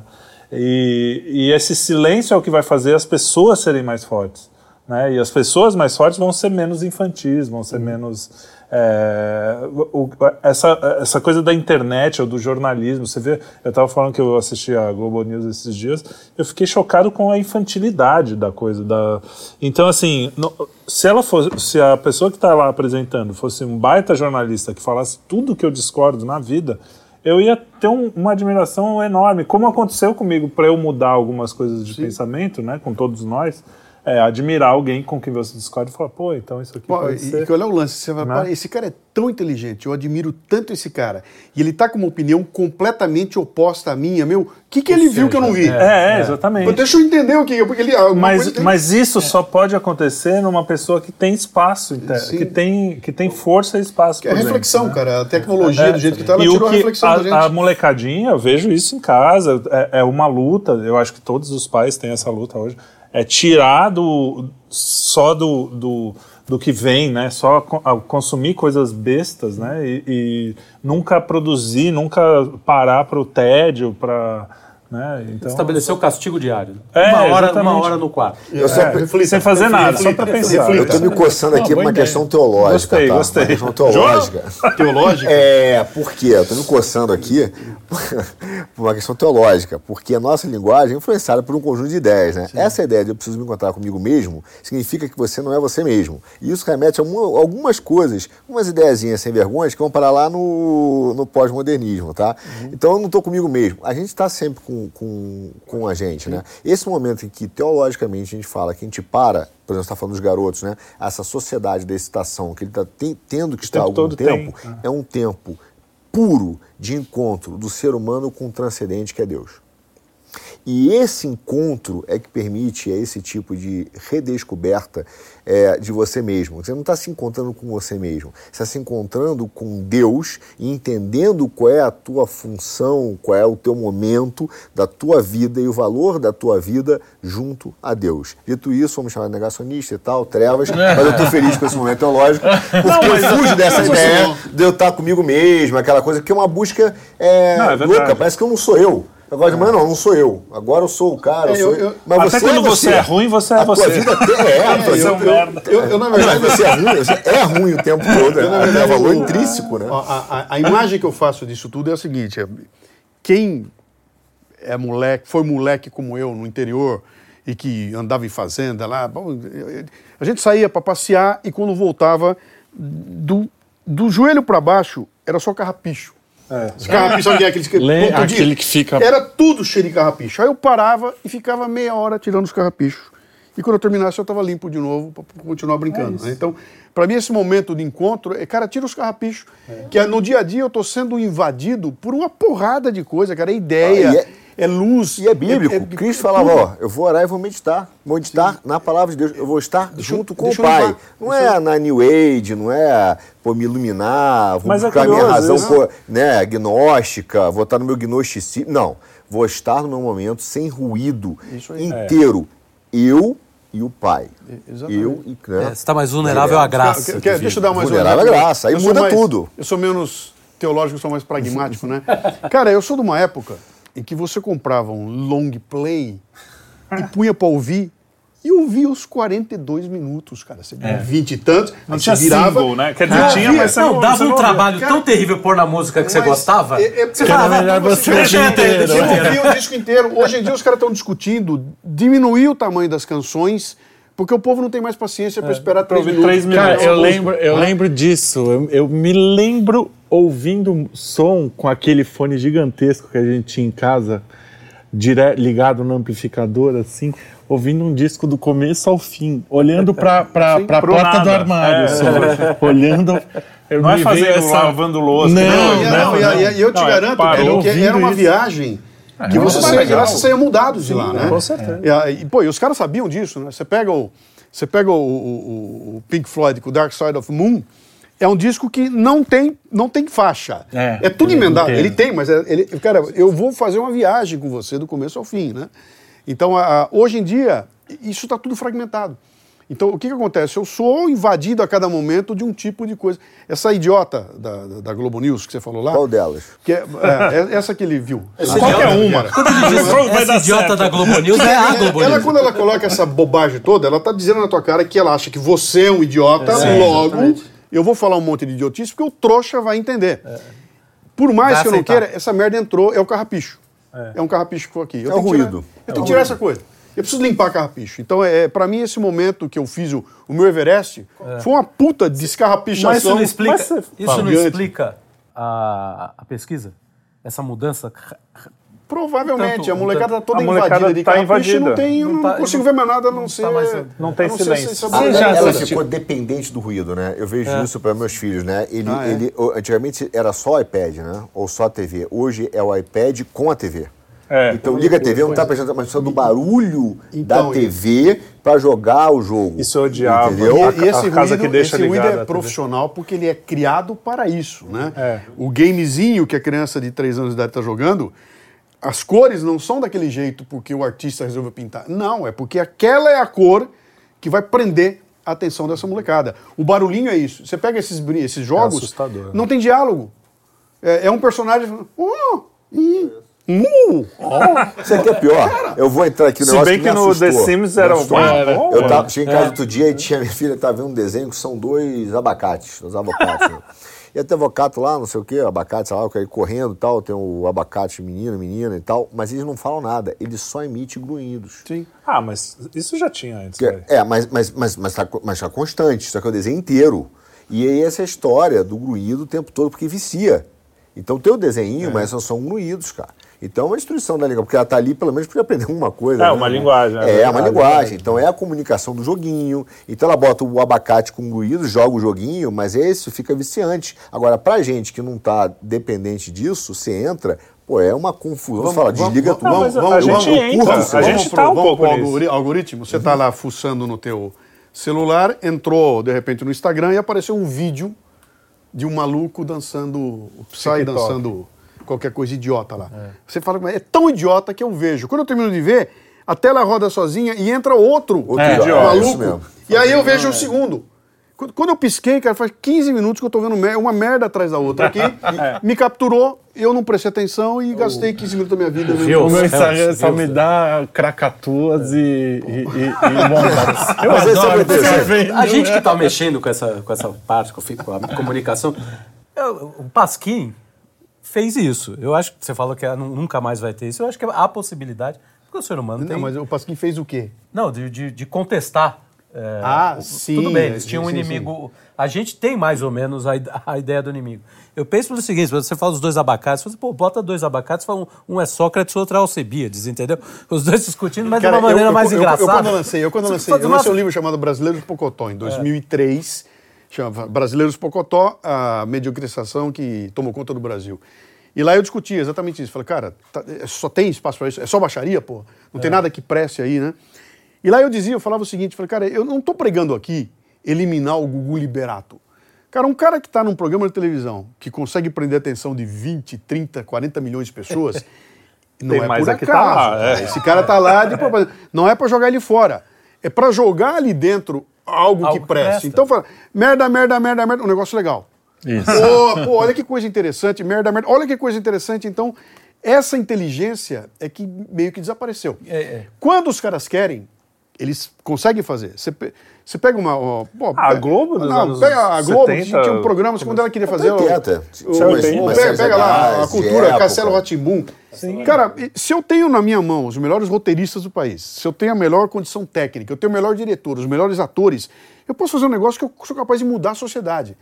Mas para isso eu tenho que estar Eles desprendido. mudaram pra pior. Eu tenho que estar, mas então, mas eu tenho que estar desprendido de algumas coisas, tá? Eu não vou fazer aqui, só vou continuar se tá dando os audiência, se der assim, eu tô, eu tô como foi com o Castelo Ratimbum, cara. Por que, que aquilo E existiu? dá audiência. O que, a, a minha grande briga sempre foi Talvez assim: não tempo, é que as o- qual é o que, que veio primeiro, o ovo ou a galinha? As pessoas não assistem coisa boa porque é, as coisas boas não são oferecidas ou as pessoas, entendeu? Claro que algum sensacionalismo vende. Sim, claro que sim. você vai ter Sempre, isso. sim. Mas, mas eu acho que é o que você falou. A coisa boa também. Cara, quan- quantas vezes a gente vê isso por aí? Com a internet ficou mais, mais as coisas idiotas aparecendo, mas um monte de coisa legal apareceu que não apareceria. Então, O problema é que o meio é Por que viciante. não fazer? Então, mas as deixa, eu, deixa, eu algoritmo. botar, deixa eu botar na roda aqui um negócio que eu acho que para mim é, é fundamental, que em duas oportunidades você falou aí, cabia e eu acabei que eu não coloquei aqui, né?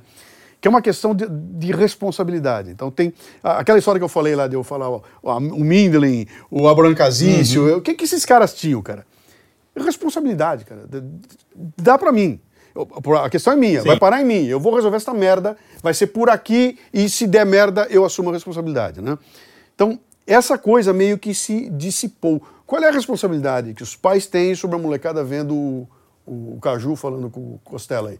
Essa- meu, deixa o moleque aí assim, pelo menos não me enche o saco, né? É isso. Qual é a minha responsabilidade na hora que eu ligo a Globo merda aí e, e o cara tá falando um monte de merda lá e eu vou ficar quieto aqui, ouvindo aquilo e deixando aquilo entrar?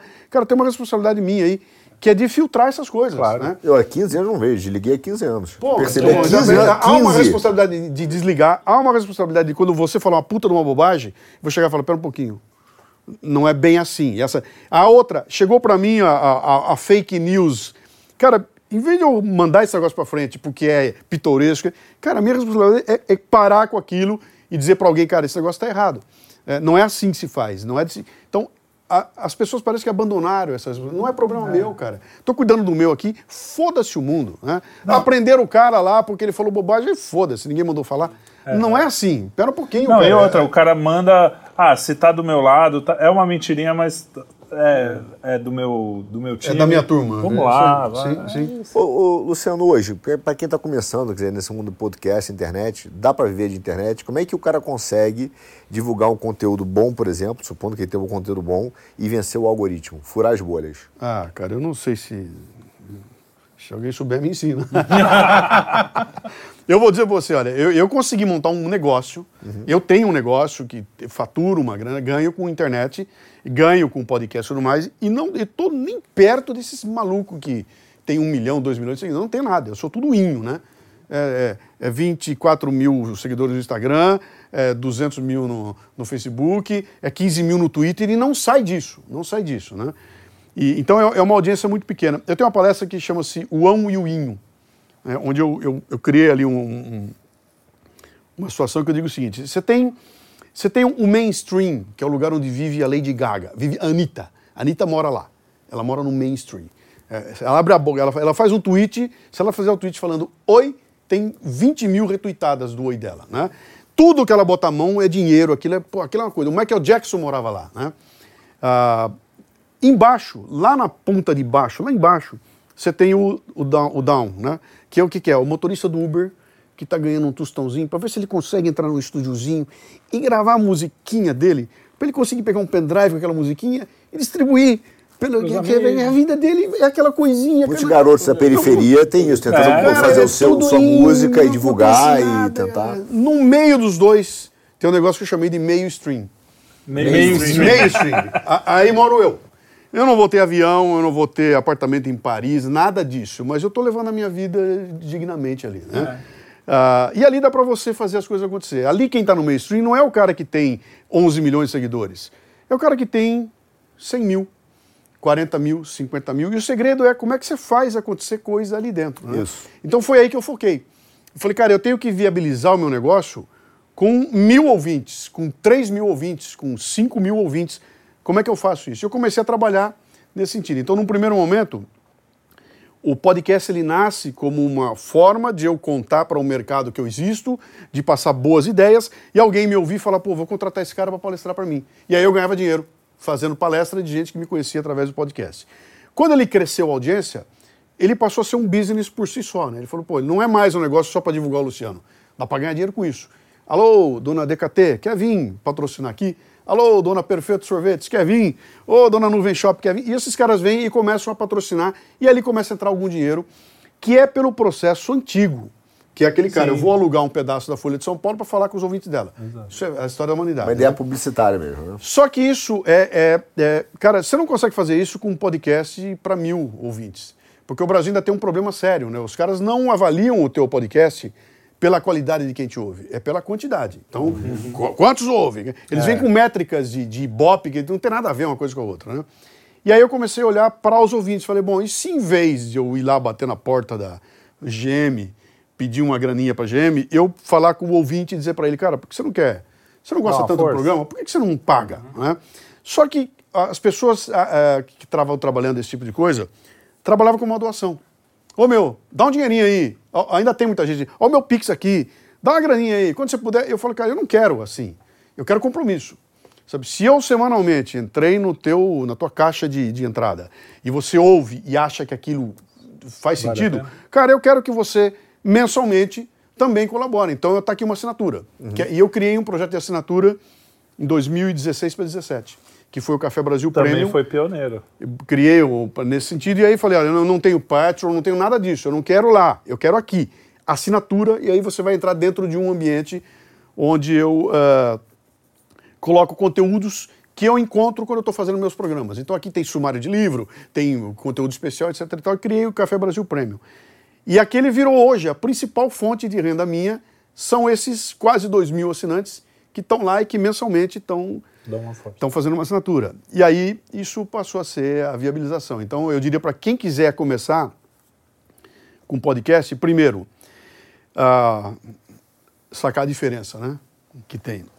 A, a primeira coisa importante aí é que podcast virou uma zona do meretrício no Brasil, porque os caras começaram a. Não tem roteiro, Não, não trouxeram a tem- ideia do Joe Rogan lá, que fazendo os vídeos na- no, no YouTube, botaram o nome de podcast e a- fudeu. Entendeu? Então, o que era o podcast histórico, que é um canal de áudio onde você recebe no teu aparelho e você ouve aquilo fazendo outras coisas. Você anda de bicicleta, você leva o cachorro para passear, você dirige, você lava a louça, tudo ouvindo podcast. Agora virou outra coisa. Podcast agora é aquele treco, são três caras no, no vídeo. É isso aqui. É isso aí. É, é uma mesa cast, a turma conversando, os caras chamam isso de podcast. Não é, né, cara? Isso aqui é uma live no não é. YouTube ou é uma Uma gravação YouTube. entrevista, sei lá. Ou, se isso for distribuído depois, o áudio pelo caminho do podcast, ele vira podcast. Então, primeiro é entender onde eu tô. O que, que você quer fazer? Você vai querer fazer mais um MesaCast? Mais um bate-papo com alguém? O que, que, você, que que você tem de diferente dos 2.428 entrevistadores que estão aí hoje chamando todo mundo? Esse negócio vai encher o saco, já já ele passa, né? Então, é isso que você quer fazer? Ou você vai pegar aquilo que você entende e falar, cara, eu vou montar um canal no YouTube e vou falar de coisas que eu entendo para pessoas que não entendem tanto quanto eu. Eu sou faixa amarela, vou falar para faixa branca. Falar do quê? Meu, cozinha. Vou ensinar o cara a fazer a cozinha, qualquer coisa. Então, Ovo tem frito. espaço para tudo isso. O problema todo é você vencer a- a- a, a tua ansiedade de projetar, botar no ar e depois de botar 40 programas no ar, olhar e falar: Meu, 100 visualizações, cara, essa merda não vai. Dois comentários, cara. Ninguém me ama, ninguém me ama, ninguém me quer, vou parar com essa merda. É o que mais acontece, é isso, né? Então tem um lance de timing, sabe, de você investir naquilo, de usar as ferramentas, de saber que você vai precisar de tempo. Tem que ter sabe? constância. Tem que ter constância, você tem que começar a criar uma, um ambiente, criar, chamar as pessoas, né? Nin- Ninguém vai pedir para ver teu podcast. Isso não existe. É que nem músico, né? Pô, vocês fazem um puta trabalho. Eu venho aqui, uma puta música maravilhosa, e o que, que vai acontecer com ela? Ah, a gente lança. E aí? Aí que lançou e acabou. Vamos fazer outra. É, então, ninguém me pedir, ô, ô Trelli, me, me deixa ouvir tua música. Não, cara, eu tenho que fazer um trabalho de ir atrás Divulgação. e fazer essa divulgação num ambiente onde não tem mais escassez. O que mais tem é programa. Logo, eu não vou conseguir ser relevante. Como é que eu faço para ser relevante? Eu como uma barata viva. Certo? Eu Por exemplo. boto uma, uh, uh, chocolate, entro lá. Toma um porre. entendeu? eu vi, foi Eu filmo, eu vou fazer pegadinha, botando pessoas em situação É, vai lacrar. Eu vou fazer essas merda todas aí, aí vem muita gente ver. Mas isso, de novo, abandona a questão da qualidade da tua audiência. E disso eu não abro mão. Então eu falo, cara, desculpe, cara, eu não quero um milhão. Eu quero mil que me encham o saco. Que, graças a Deus, eu tenho isso hoje. Né? Então eu tenho um grupo de pessoas que me ouvem. e Esses caras estão no meu pé, cara. Se eu não fizer um programa melhor a semana que vem do que eu fiz, eu tô fudido. Se eu jogar água fora da bacia, os caras vêm para cima. Meu, que merda é essa? Então, isso é um processo de fazer a gente crescer. E pelo sistema que eu montei, eu consegui fazer com que ele, ele rendesse algum, algum dinheiro. Então, se o cara quiser começar agora, ele vai ter que saber que não é mais mato, né? Ele não vai conseguir como era antigamente. É, Põe no ar e vai. Não, cara, hoje em dia você vai brigar com um milhão. Eu nem sei se é viável mais você eh, não tendo um background, como aconteceu. Esses caras que explodiram agora, todos eles vêm de um ambiente que era muito bom para eles. né? Cê- cê- pega o Rafinha Basso. O Rafinha chega com um milhão de seguidores. Né? O, o outro menino lá, os caras do Flow, o cara era de game, cara. O cara era de não sei o quê, o cara era de televisão. Esses caras já vêm, com a hora que ele aparecer, vê um monte de gente atrás. O Joe Rogan foi pro Getter. Getter. Isso, E, e no dia seguinte, 700 mil pessoas entraram no, no, no Getter. por Só causa- Só cara. por causa do Joe Rogan, entendeu? Então, a, a- esse, esse, povo- esse povo já tem uma atração. Quem não tem, vai ter que aprender a viver na cauda longa, lá do Chris Anderson, né? Cara, o que, que é? Trabalhar com. Então, eu não posso ser grande, eu não posso ter 15 Muito caras para gasto. fazer um negócio, eu não posso ter um custo altíssimo. Eu tenho que estar redondinho, cara, e sou, e sou pequenininho para poder viver naquele, naquele mainstream. E tá cada dia mais difícil. Ah, porque, cara, conseguir a atenção das pessoas hoje em dia é um negócio. Até porque eu acho que o Brasil tem uma, tem uma questão, acho que eu não sei a pronúncia certa, vou me arriscar aqui, mas o alemão chama de Schadenfreude, né? Essa vontade de ver o outro se, dar mal, se né? dá mal, né? A alegria do, do outro se dá Se mal. dá mal. Eu, eu, eu, eu costumo dizer isso, né, é, Luciano, pelo menos quando eu percebi isso, foi quando começou no futebol, né?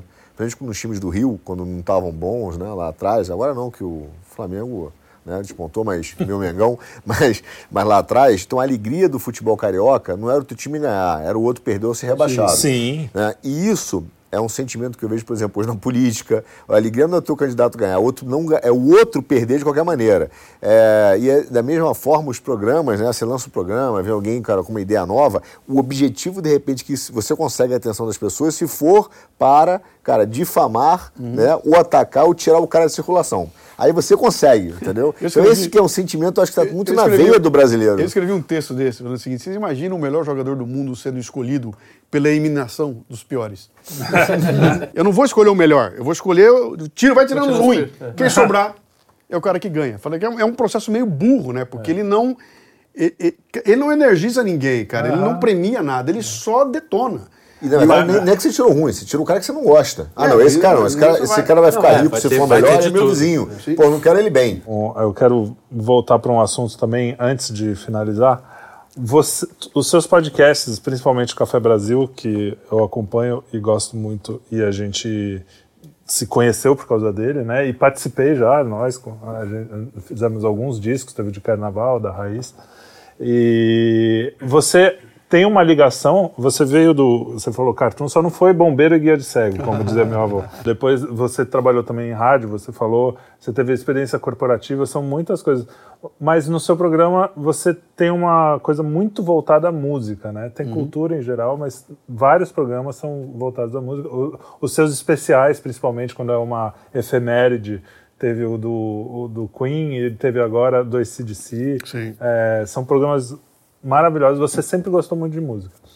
É, como que isso é, é só de ouvinte, assim? Como que, que- a música entrou na sua vida nesse sentido? Cara, era, era, era só de ouvinte. Eu- eu- se você ouvir hoje o primeiro Café Brasil da história, que foi ao ar em maio de 2015, na rádio, eu tenho até ele comigo lá.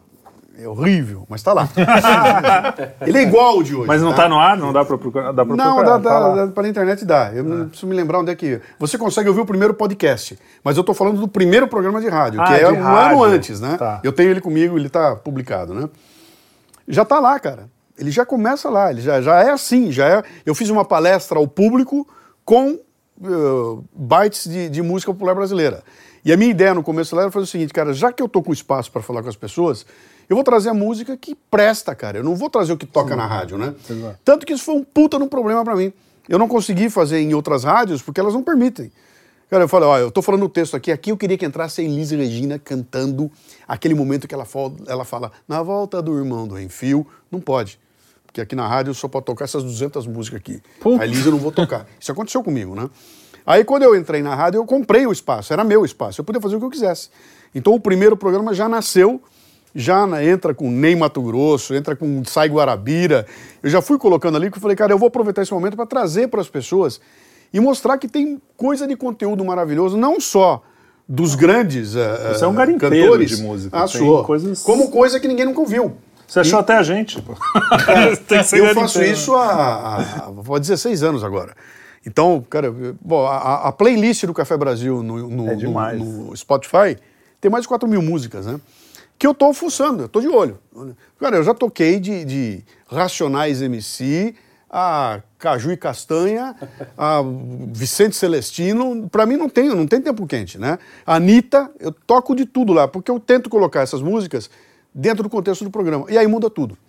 Entendeu? Quando você pega um cara que odeia Racionais MC, esse cara escuta porque foi colocado num contexto. Não tá de graça. Ah, blá, blá, blá, isso blá, blá. viu? Ó, pum, entrou Racionais. Tá vendo? Porra, pera um pouquinho, cara. que eu falei que eu ia fazer uma pergunta. Eu ouvi um, um dos seus últimos programas, você falando de, sobre tomar o café e tomar o café sabendo a história do café. Isso. Então, é a mesma coisa na música. a mesma eu coisa. vou conseguir ouvir a Anitta? Vai. Você pode, pode. Eu te garanto que você vai ouvir, cara. Eu fiz um programa, um dos programas que eu mais gosto, é um programa que eu fiz sobre ópera. Ópera. Né? Ah, eu, eu, eu tava pensando comigo, eu falei, cara, como é que eu faço para fazer um programa de ópera? Se eu mesmo não curto a ópera de ficar ouvindo, uma coisinha. E para pessoas que não gostam de ópera. E aí eu falei, cara, só tem um jeito de eu fazer, eu tenho que contextualizar e tocar ópera. E foi isso que eu fiz. Então o programa começa com um trecho de um filme lá do Antonioni, sei lá, que o, o cara gritando, anunciando Verdi é morto, que o Verdi morreu. E aí eu começo a contar a história do Verdi e vou conduzindo a história, mostrando trechos das óperas que ele fez. Você já conhece, você pensa que não, olha aqui, e vou tocando trechinhos, né? Até chegar no final, quando eu conto uma história que aconteceu na Itália. E eu boto na Itália, que lá em 1900 de abobrinha, alguma coisa, estava tendo um evento, ah, o Berlusconi tinha dado uma canetada, tirou dinheiro da cultura, estava todo mundo horrorizado, estava tendo o aniversário dos 150 anos da independência da Itália, uma coisa assim, dentro de um, de um, de um teatro em Roma, e está tendo uma apresentação da ópera lá, toscana, que tem aquela o trecho da música dos escravos lá. E eu sei que essa história é o seguinte: ele vai, ele toca essa música, e essa música foi composta quando o, o, o Verdi tinha 26 anos de idade. E o cara que fez a letra tinha 23. E eles fazem um trecho que são os escravos hebreus que estão fugindo, e eles cantam, ó, minha pátria, etc e tal, que é lindo. Aquilo virou um- meio que um hino não oficial da Itália. Então eles vão, botam, toca a ópera, é linda a ópera. Quando termina, tá todo mundo aplaudindo, o pessoal começa bis, bis, bis, bis. E aí o maestro vira. Olha isso aqui. Olha aqui. O maestro vira para a plateia e fala: olha, gente, é, não é normal numa ópera fazer bis, né? A gente não faz bis. Mas considerando o momento que nós estamos vivendo, e o Berlusconi sentado lá, que nós estamos acabando com a cultura porque a Itália merece, porque nós temos. Ele faz um puta no discurso maravilhoso. Quando termina o discurso, ele fala assim: Eu vou fazer o bis para vocês, mas eu quero um compromisso de que vocês vão cantar junto. E eles tinham distribuído na entrada a- a- o caderninho que tinha a letra da música. E aí ele volta, começa outra vez, os escravos vão cantar e todo mundo começa a cantar ao mesmo tempo, em pé. Cara, o vídeo é. Toda vez que eu vejo o vídeo, eu choro. Toda vez eu vejo. E o pessoal começa a cantar aquilo, e aquilo fica maravilhoso. Aí você vê os escravos todos na- cantando e chorando, todo mundo chorando junto. E ele termina de cantar aquilo, e começa a jogar os papeizinhos. Cara, é uma situação fabulosa. E- Só que quando eu contextualizei e contei por que, que aquilo aconteceu, e a hora que você ouve, cara, aquilo te quebra no meio, entendeu? Porque você fala, cara, até ontem eram os caras gritando. Mas Pera um pouquinho, tem uma história, cara. Eu, eu entendi por que, que foi escrita, como é que foi, por que, que são essas pessoas, por que está acontecendo nesse momento, por que dessa reação. Quando você põe isso tudo no contexto, muda completamente, cara. Dá para ouvir a Anitta. Entendeu? Porque você botou. Não torna a Anitta boa ou ruim. Mas traz aquilo para o momento e fala que este é o momento que aconteceu. Quando você entende por quê, é a história que eu falei do, do, do- do café, que vale É. para o vinho, né? Pô, eu Sim, pego um vinho, de onde vinho, veio esse vinho? cachaça, etc. De onde veio esse vinho, cara? Pô, olha, veio de tal lugar. Quando você começa a entender o que está em volta, você vai tomar, o sabor muda. Né? Com a cultura é a mesma coisa. Agora, eu jogo na cabeça do no, no colo do moleque e falo, é, toma aí, lê Guerra e Paz. O moleque não vai ler nunca, ele vai odiar livro pro resto da vida. Mas peraí, eu vou contextualizar. Tá? Olha o que está acontecendo, olha a situação. E tem um trecho aqui que fala exatamente isso. Olha esse trecho. Cara, quem é esse cara? Eu falo, "Ah, deixa eu ver um pouco mais dele. Aí é que você vai é, é, trazendo para o dia a dia, né? E o que eu tenho visto é que não tem contexto. Os caras botam as coisas sem contexto e foda-se, né? Não, e- tem e muito podcast que usa música e põe a música para fazer música. Blá, blá, blá, blá, blá, pum, entra alguém cantando, não entra na hora certa, não entra no tom certo, não corta no momento certo, mas entrou a música lá. E você passa por aquilo e não aconteceu nada. É, Quando eu venho no meu, eu falo, pera um pouquinho, cara, a Elis só cantou esse trechinho aqui e você tá ouvindo porque eu preparei a entrada dela e vou retomar no final e vou continuar. Então não foi uma quebra, sabe? Foi algo que Não, tem roteiro. acrescentou. O problema da, da- da- que eu acho desses TikToks e pós-modernos, assim, é que acabou o. e Isso veio também com reality show e tal. O roteiro morreu, né? E o roteiro é o que te faz sair da vida real. Porque assim, as coisas acontecerem sem roteiro, beleza. Você almoça é, sem roteiro. Agora, você quer ver alguém que parou pra pensar alguma coisa pra, que vai te acrescentar alguma Que- coisa. nós estamos Então, falando o do almoço, roteiro- cara, o- da- das séries eh, coreanas e tudo mais. Que é aquilo, cara? Eu quando boto pra ver um filme de Hollywood hoje, Não tem meu, graça. É. acabou. Ah, mudou a musiquinha, vai pular o gato. É, Vai, o gato vai, você o já sabe o que vai vai vir o gato, porque a musiquinha já mudou. Tá todo mundo condicionado. Aí aparece um maluco, um Tarantino, que mete o cara metralhando o Hitler. Você fala, porra, meu! eu nunca vi isso na minha vida, cara. Você quer ver de novo aquele negócio. Porque tem alguém criando a história, contando a história, trazendo um elemento novo, né? Não tendo medo, né, de, de, de, de- mudar as coisas. Isso Esse, aqui. é, esse é o problema da cultura de massa. Eu falo, acho que eu não sei se eu falei no primeiro programa, não me lembro, mas a gente é recorrente, fala que hoje você pega um filme, ele tem sempre os mesmos elementos. É. Quer dizer, o filme de comédia tem aventura e tem romance. Pega o filme de romance, tem comédia e tem aventura. Pega o filme de, de é, é, é aventura, tem romance, comédia, só vai mudando, é a mesma coisa que o negócio que você falou. Já, já não te traz, não te acrescenta nada. E tem filmes que aí são especiais que realmente Que mexem, dessa- conectam contigo, né? Eu, eu não me lembro se é no livro do Chris Anderson, lá do Calda Longa. Eu, eu- eu não tenho certeza se é nele, cara. Que tem um, um momento do livro que ele conta como é que os roteiristas foram mudando a dinâmica das séries que a gente assiste na Netflix hoje. Então, ele pega uma série antiga e fala: olha o que acontecia. Então acontecia assim, o mocinho aparecia, pá, pá, pá, pá, pá, pá. E ele vem mostrando ao longo do tempo como é que os caras vão mudando. Então fala, dos primeiros 30 segundos tem que acontecer algo bombástico para você, meu, o que aconteceu? E aí, três minutos depois, tem mais algo. Aquilo é tudo desenhado para acontecer essa maldição que acontece hoje. Que termina o capítulo, você consegue dormir. É. Meu, É isso. não vou dormir. Isso é tem- maratona. É cara- maratona. Por isso que o cara tem um maratona. cara, tem um cara, tem um cara, tem um cara, tem uma dúzia de caras que estão sentados lá falando como é que eu faço essa coisa acontecer Pro para manipular não- a, tua, é. a, tua, a tua atenção. Cara, tem que respeitar. Esses caras são bons. São bons, fazem, é né? verdade. A Não, e, toda... e é divertido, senão você não para. Não, pra- e, cara, e, e eu gasto um tempo de vida considerável isso, vendo é, aquilo, todos né? nós, eu acho. É, é, eu, eu- eu dedico a isso a minha hora, é a minha hora de lazer. É. Então eu vou fazer o meu lazer aqui, né? Mas você acha que ali- falar do Downtown, desculpa. Pode, pode Ah, perguntar. peraí, você acha que ele, quer dizer, tem uma questão de plasticidade e inteligência ou é vício? Quer dizer, o cara que está, na verdade, conhecendo um sistema que faz, conhece o teu Você cérebro, se uma neurociência, que faz você ficar não incomodado pela estética ou pela, né, pela beleza e conecta ao teu sentimento, mas que faz produzir sentimentos artificiais através da neurociência que você fica viciado querendo conhecer e que não é uma cultura que muda, mas é uma cultura que vicia. Cara, é a história de um martelo, bicho. Ele serve pra qualquer coisa. Ele serve pro Tarantino matar Hitler e te tirar do sério. E serve pra um cara que faz um filme de super-herói aí, que tira o porrada e bomba, que, o- cujo objetivo é o próximo filme.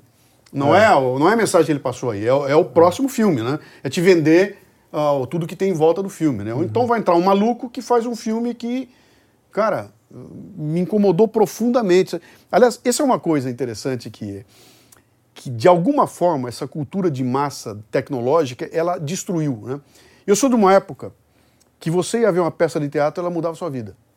Eu sou de uma época que tinha um show chamado Falso Brilhante de Elis Regina, que, cara, parava o país. Você tinha que ver aquela coisa, cara, não é possível, né? Você tinha um filme, que é o filme. de- Cara, você ia ver um, um, um Fellini, um Amarcord, você saía de lá com a cabeça explodindo. Saiu um disco. É, isso que eu ia Eu falar. um até disco, cara, você isso. botava e meu Deus do céu, o que é isso, né? Você esperava. Essas Vai coisas sair. aconteciam, né? E elas tinham potencial para mudar a sociedade. Cara, qual é a peça de teatro hoje que. Aliás, o que é teatro?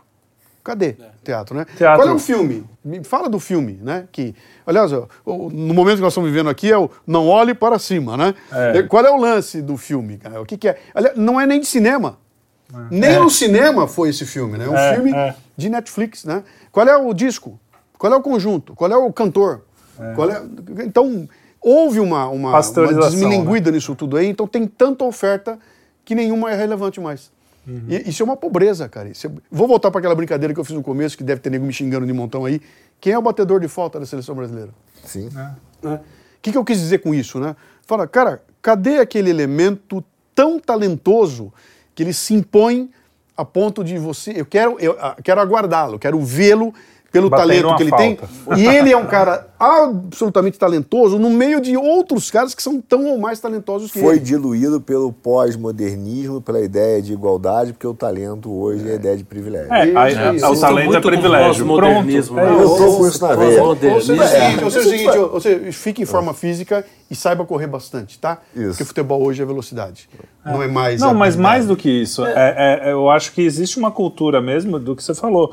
É, você se destacar muito também, não, isso é privilégio. Então vamos baixar o cara, ou então. e- É, mas isso não valeria tá na esporte, cultura. se Sim, mas tá destacar valendo. muito. Não tem mulher briga, é, fazendo Não. esporte com homem? Não, não. tem. É, não tem, não, tipo, não. Aí não. Aí eu vou dar um exemplo que pra mim é o exemplo que sempre vale, cara. O basquete americano. O basquete americano é uma excelência há 70 anos, 80 anos. Se você chegar hoje e botar qualquer seleção do mundo com os melhores americanos, vão perder. Por- Porque eles não perderam essa excelência. Como é que eles não perderam Mas é essa uma excelência? sociedade tem alguma que ainda, coisa, tem alguma ainda coisa ali. o talento. Não, sim, mas- meritocrática, né? É, É, tem uma mas, questão mas é isso, talento, mas, mas lá também está contaminadíssima por Então, essa tá questão. começando da- a contaminar. Só que não, no basquete não, cara, porque o cara precisa ser muito foda pra estar lá. Mas, Espera mas- mais uns anos. É, eu tá também muito acho. otimista. Você tá muito demais. otimista. Cara, tá? eu, eu- eu não tô gostando de você, cara. Carlão, mas não ideia era é essa, Você que tá otimista. usando um esporte que só tem negro, cara. Não tem branco. É, pelo exatamente. aí E que você tá. é um racista. Aí que tá, o contrário. O branco, o branco tem que ser muito foda pra se destacar lá. Ô, ô, Luciano, Entendeu? Esse é o lance. Vou fazer uma pergunta pra você que é, é canalha, tá? Podemos. Porque ela, ela tem uma ideia de que vai me fazer ser inteligente, mas não é, e é uma canalice com, com o entrevistado. entrevistado, Que é o seguinte, pra onde é que vai essa comunicação da internet? É, finalizando aqui. Pois é, cara. Eu, eu, eu duvido que alguém saiba. Eu duvido. É impossível que alguém saiba, né? Até porque é é uma, sur- a tecnologia traz isso, ela traz uma surpresa a cada. Amanhã pode vir um Eu negócio tenho um lance que eu novo gosto de uma história que eu gosto de contar. O Clube de Roma, vocês sabem quem é, né? É um, é um grupo que se reuniu para discutir para onde vai a humanidade, etc. e tal. Pessoas virtuosas e boas. Nos anos 60, eles se apoderaram de uma máquina maravilhosa que estava nascendo, chamada computador, e fizeram um puta estudo sobre o cobre no mundo, o uso do cobre. E botaram lá um estudo nos últimos anos, 20, 30 anos, e falaram o seguinte, cara, se a gente continuar consumindo cobre na velocidade que a gente vem consumindo, no ano 2000 não tem mais cobre na Terra. Então, alguma coisa vai acontecer e prepare-se porque o cobre vai se desaparecer da Terra. E botaram a previsão, só que no meio do caminho apareceu um maluco que inventou ó, coisa de vidro, a A fibra fibra, a ótica. fibra ótica, que é feita de areia. Que talvez, acho que depois da água deve ser a coisa que mais tem no mundo, é areia, né? E apareceu areia e os caras começaram a substituir toda a fiação de cobre por. E acabou o problema. Nunca mais se falou no assunto, porque não tem falta de cobre de jeito nenhum. A tecnologia surgiu e mudou Essa a coisa de prever é muito complicado. Mudou a né? história. Então, quando você pergunta para onde vai, cara, eu não tenho a menor ideia, porque vai aparecer alguma coisa maluca no meio do caminho que pode ser que transforme Para o bem e para o mal. completamente. Do, eu- eu- talvez o, o meu celular vai estar implantado aqui, cara. Eu vou estar, eu vou estar com chip, que, que Não, vai, eu vou estar querer. com chip, não vou ter como não estar com chip, e nós vamos estar querer não é uma interagindo questão, de uma outra forma, cara. Eu não vou ter mais dinheiro no meu bolso eu- e, e- e eu não consigo entender.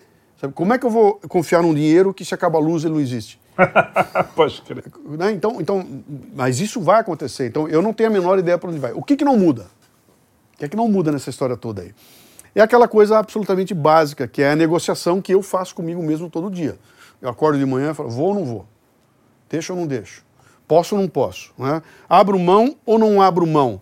Então, esse tipo de negociação, que é a questão do valor moral e tudo mais, isso não vai mudar. Bota a comunicação que você quiser aí, isso vai ter que ficar. E a gente não podia estar abrindo mão disso.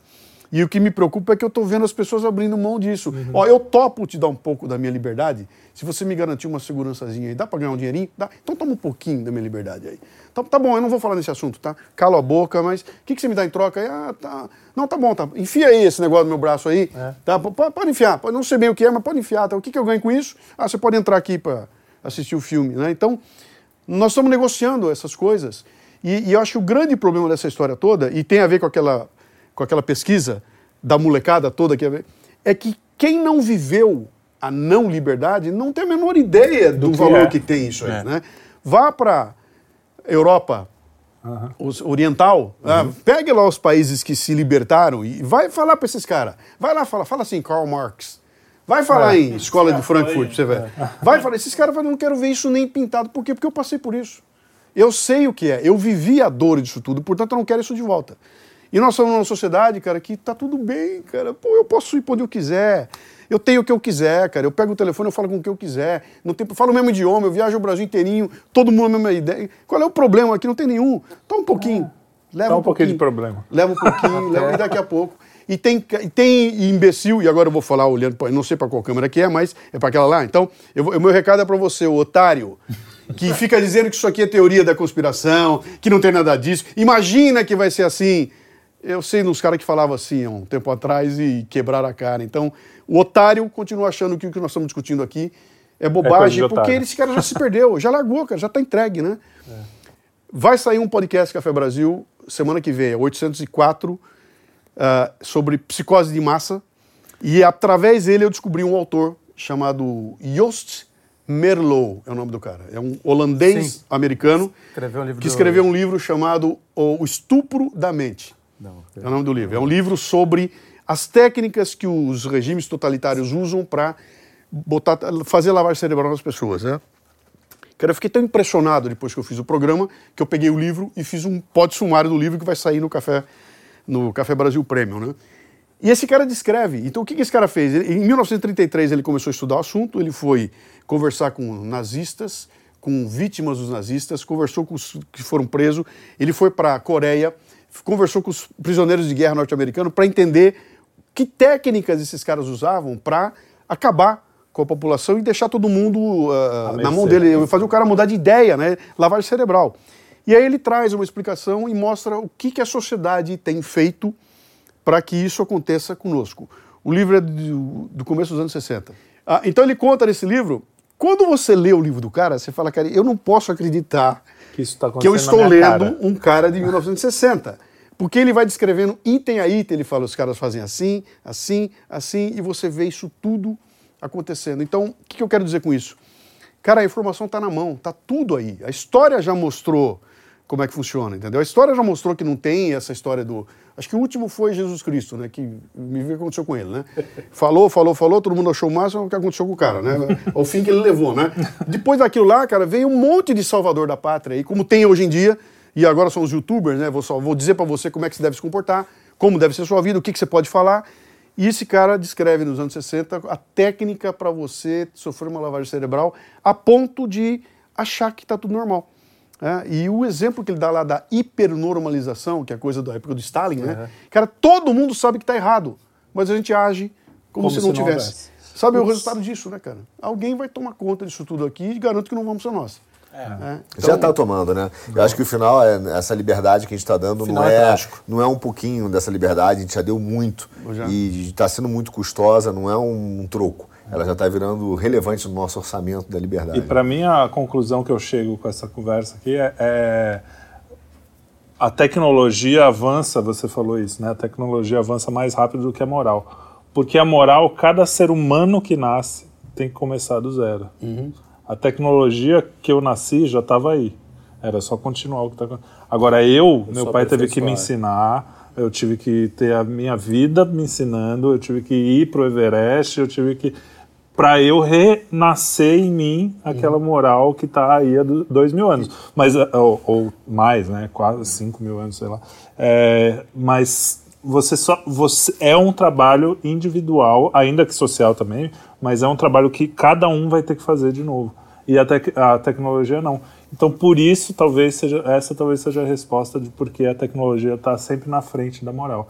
E se a gente não tomar cuidado, a gente vai ficar muito atrás. E aí? E essa molecada tem um desafio maior que é o seguinte, cara. Você ouviu essas histórias da boca do teu pai, do teu avô, da tua avó, do teu tio, da tua tia, que tinham como objetivo tornar você uma pessoa melhor e no final da história eles te davam uma moral da história. Essa molecada ouve uma história da boca eu não sei de quem, que no final quer te vender uma sandália, quer te vender um shampoo, quer te vender um voto, ou alguma coisa. Não tem nenhuma preocupação com você. Dane-se você, cara. Eu quero saber o seguinte, virou, vi- virou lead? É, Virou lead? Exatamente. Eu quero meu lead aí. Não tem mais a preocupação que seu avô tinha. Então, nesse ambiente que essa molecada vai ter que crescer. E aí tá, de novo, aquela questão da responsabilidade. Não só minha, como velho, formador de opinião e, e fazendo o diabo, como dessa molecada. Sabe, de botar no colo e falar, pera um pouquinho, cara, meu, meu tempo de vida é valioso demais pra eu entregar pra esse cara e ficar 15 minutos vendo ele comendo uma barata, cara. Não, deve ter coisa melhor pra fazer Tremendo espinho e cravo. É por aí. Imitando Imitando foca. foca. Muito bem. Bom, eu acho é, é o seguinte, eu que primeiro eu quero saber, dar todos os endereços para pro, pro pessoal nosso ouvinte, todos os seus endereços. Também de vai casa, tá no-. De casa, né, do, do trabalho. Vai tá no- Quer o descrição Pix? do o Pix? Vai estar na descrição do vídeo. É, Pode dar Pix, dá o que você deixar quiser. na Vou dar o Pix, vídeo. vou dar o Pix, vou dar o Pix. Mas Ah, fala cara, aí pra quem ah, é, pra cego ver. Então, ó, ó, o, o site é bem fácil. É G-O-O-G-L-E. Google. Põe Luciano Pires. Tudo lá, cara. Não faz isso. Não, mas DuckDuckGo.com, Luciano Pires. Não, Não, não, mas é o se renda o... Ponha, ponha mundocafebrasil.com. Eu criei uma- um lugar ali que você entra num- numa. No universo. É, é numa, é numa. é numa- eu, eu chamei aquilo de uma. Como é que chama? É um contexto. É um, é um, putz, esqueci o nome aqui agora. Mas é, o, é um ambiente onde tem tudo nosso que está lá, está ali dentro. mundocafebrasil.com. Ali tem um galáxia. menu, você clica ali e vai para qualquer E dos eu lugares. lá. recomendo, porque eu sou ouvinte de anos. É muito bom. Obrigado. E, e é, muito, é muito bem feito, é muito. Tem, você vai desde o entretenimento até a, a profundidade, é muito legal. E É- dependendo é um da tua coloração, você vai ficar nervoso. É, mas assim, eu não acho que. é, E é o que eu- o absurdo da coisa. O seu negócio é praticamente é cultural. É, não tem por que você ter medo de assistir. É, mas, eu, mas eu tenho um lado. Eu tenho um É, lado. Eu você tenho é honesto. É Você é honesto. O, poli- o É. político avançou em todas as instâncias. Você é honesto, mas eu, eu, eu sugeriria para os do outro lado ouvirem também. Pra... É, eu não xingo ninguém, tá? Eu, É, eu sou é bonzinho. não- Com aquela Como sua voz, do- só de ouvir a Como voz. se os do outro lado estivessem nos ouvindo. né? Você espantou todo mundo aquela hora que Não, você a ficou gente falando quer, aí. a gente quer que todos Botou todo mundo pra correr. Arthur, a- considerações finais. Tá feito, minha maior preocupação, como eu falei com ele, falei com vocês, é da questão da liberdade. Eu acho que a gente está dando, está muito custósa já. Me preocupa muito a comunicação com a internet, mas queria te agradecer. Já estou inscrito no Café Brasil, já estou ouvindo lá. Então, obrigado pela tua presença. viu? Obrigado. Foi um prazer muito bom, muito grande estar- estar aqui com você discutindo isso aí. Carlão. Pô, só agradecer e pedir desculpa de ter falado aquelas. Acabar com seu. Derrubou o disjuntor, né? Deu pra ouvir aqui, cara.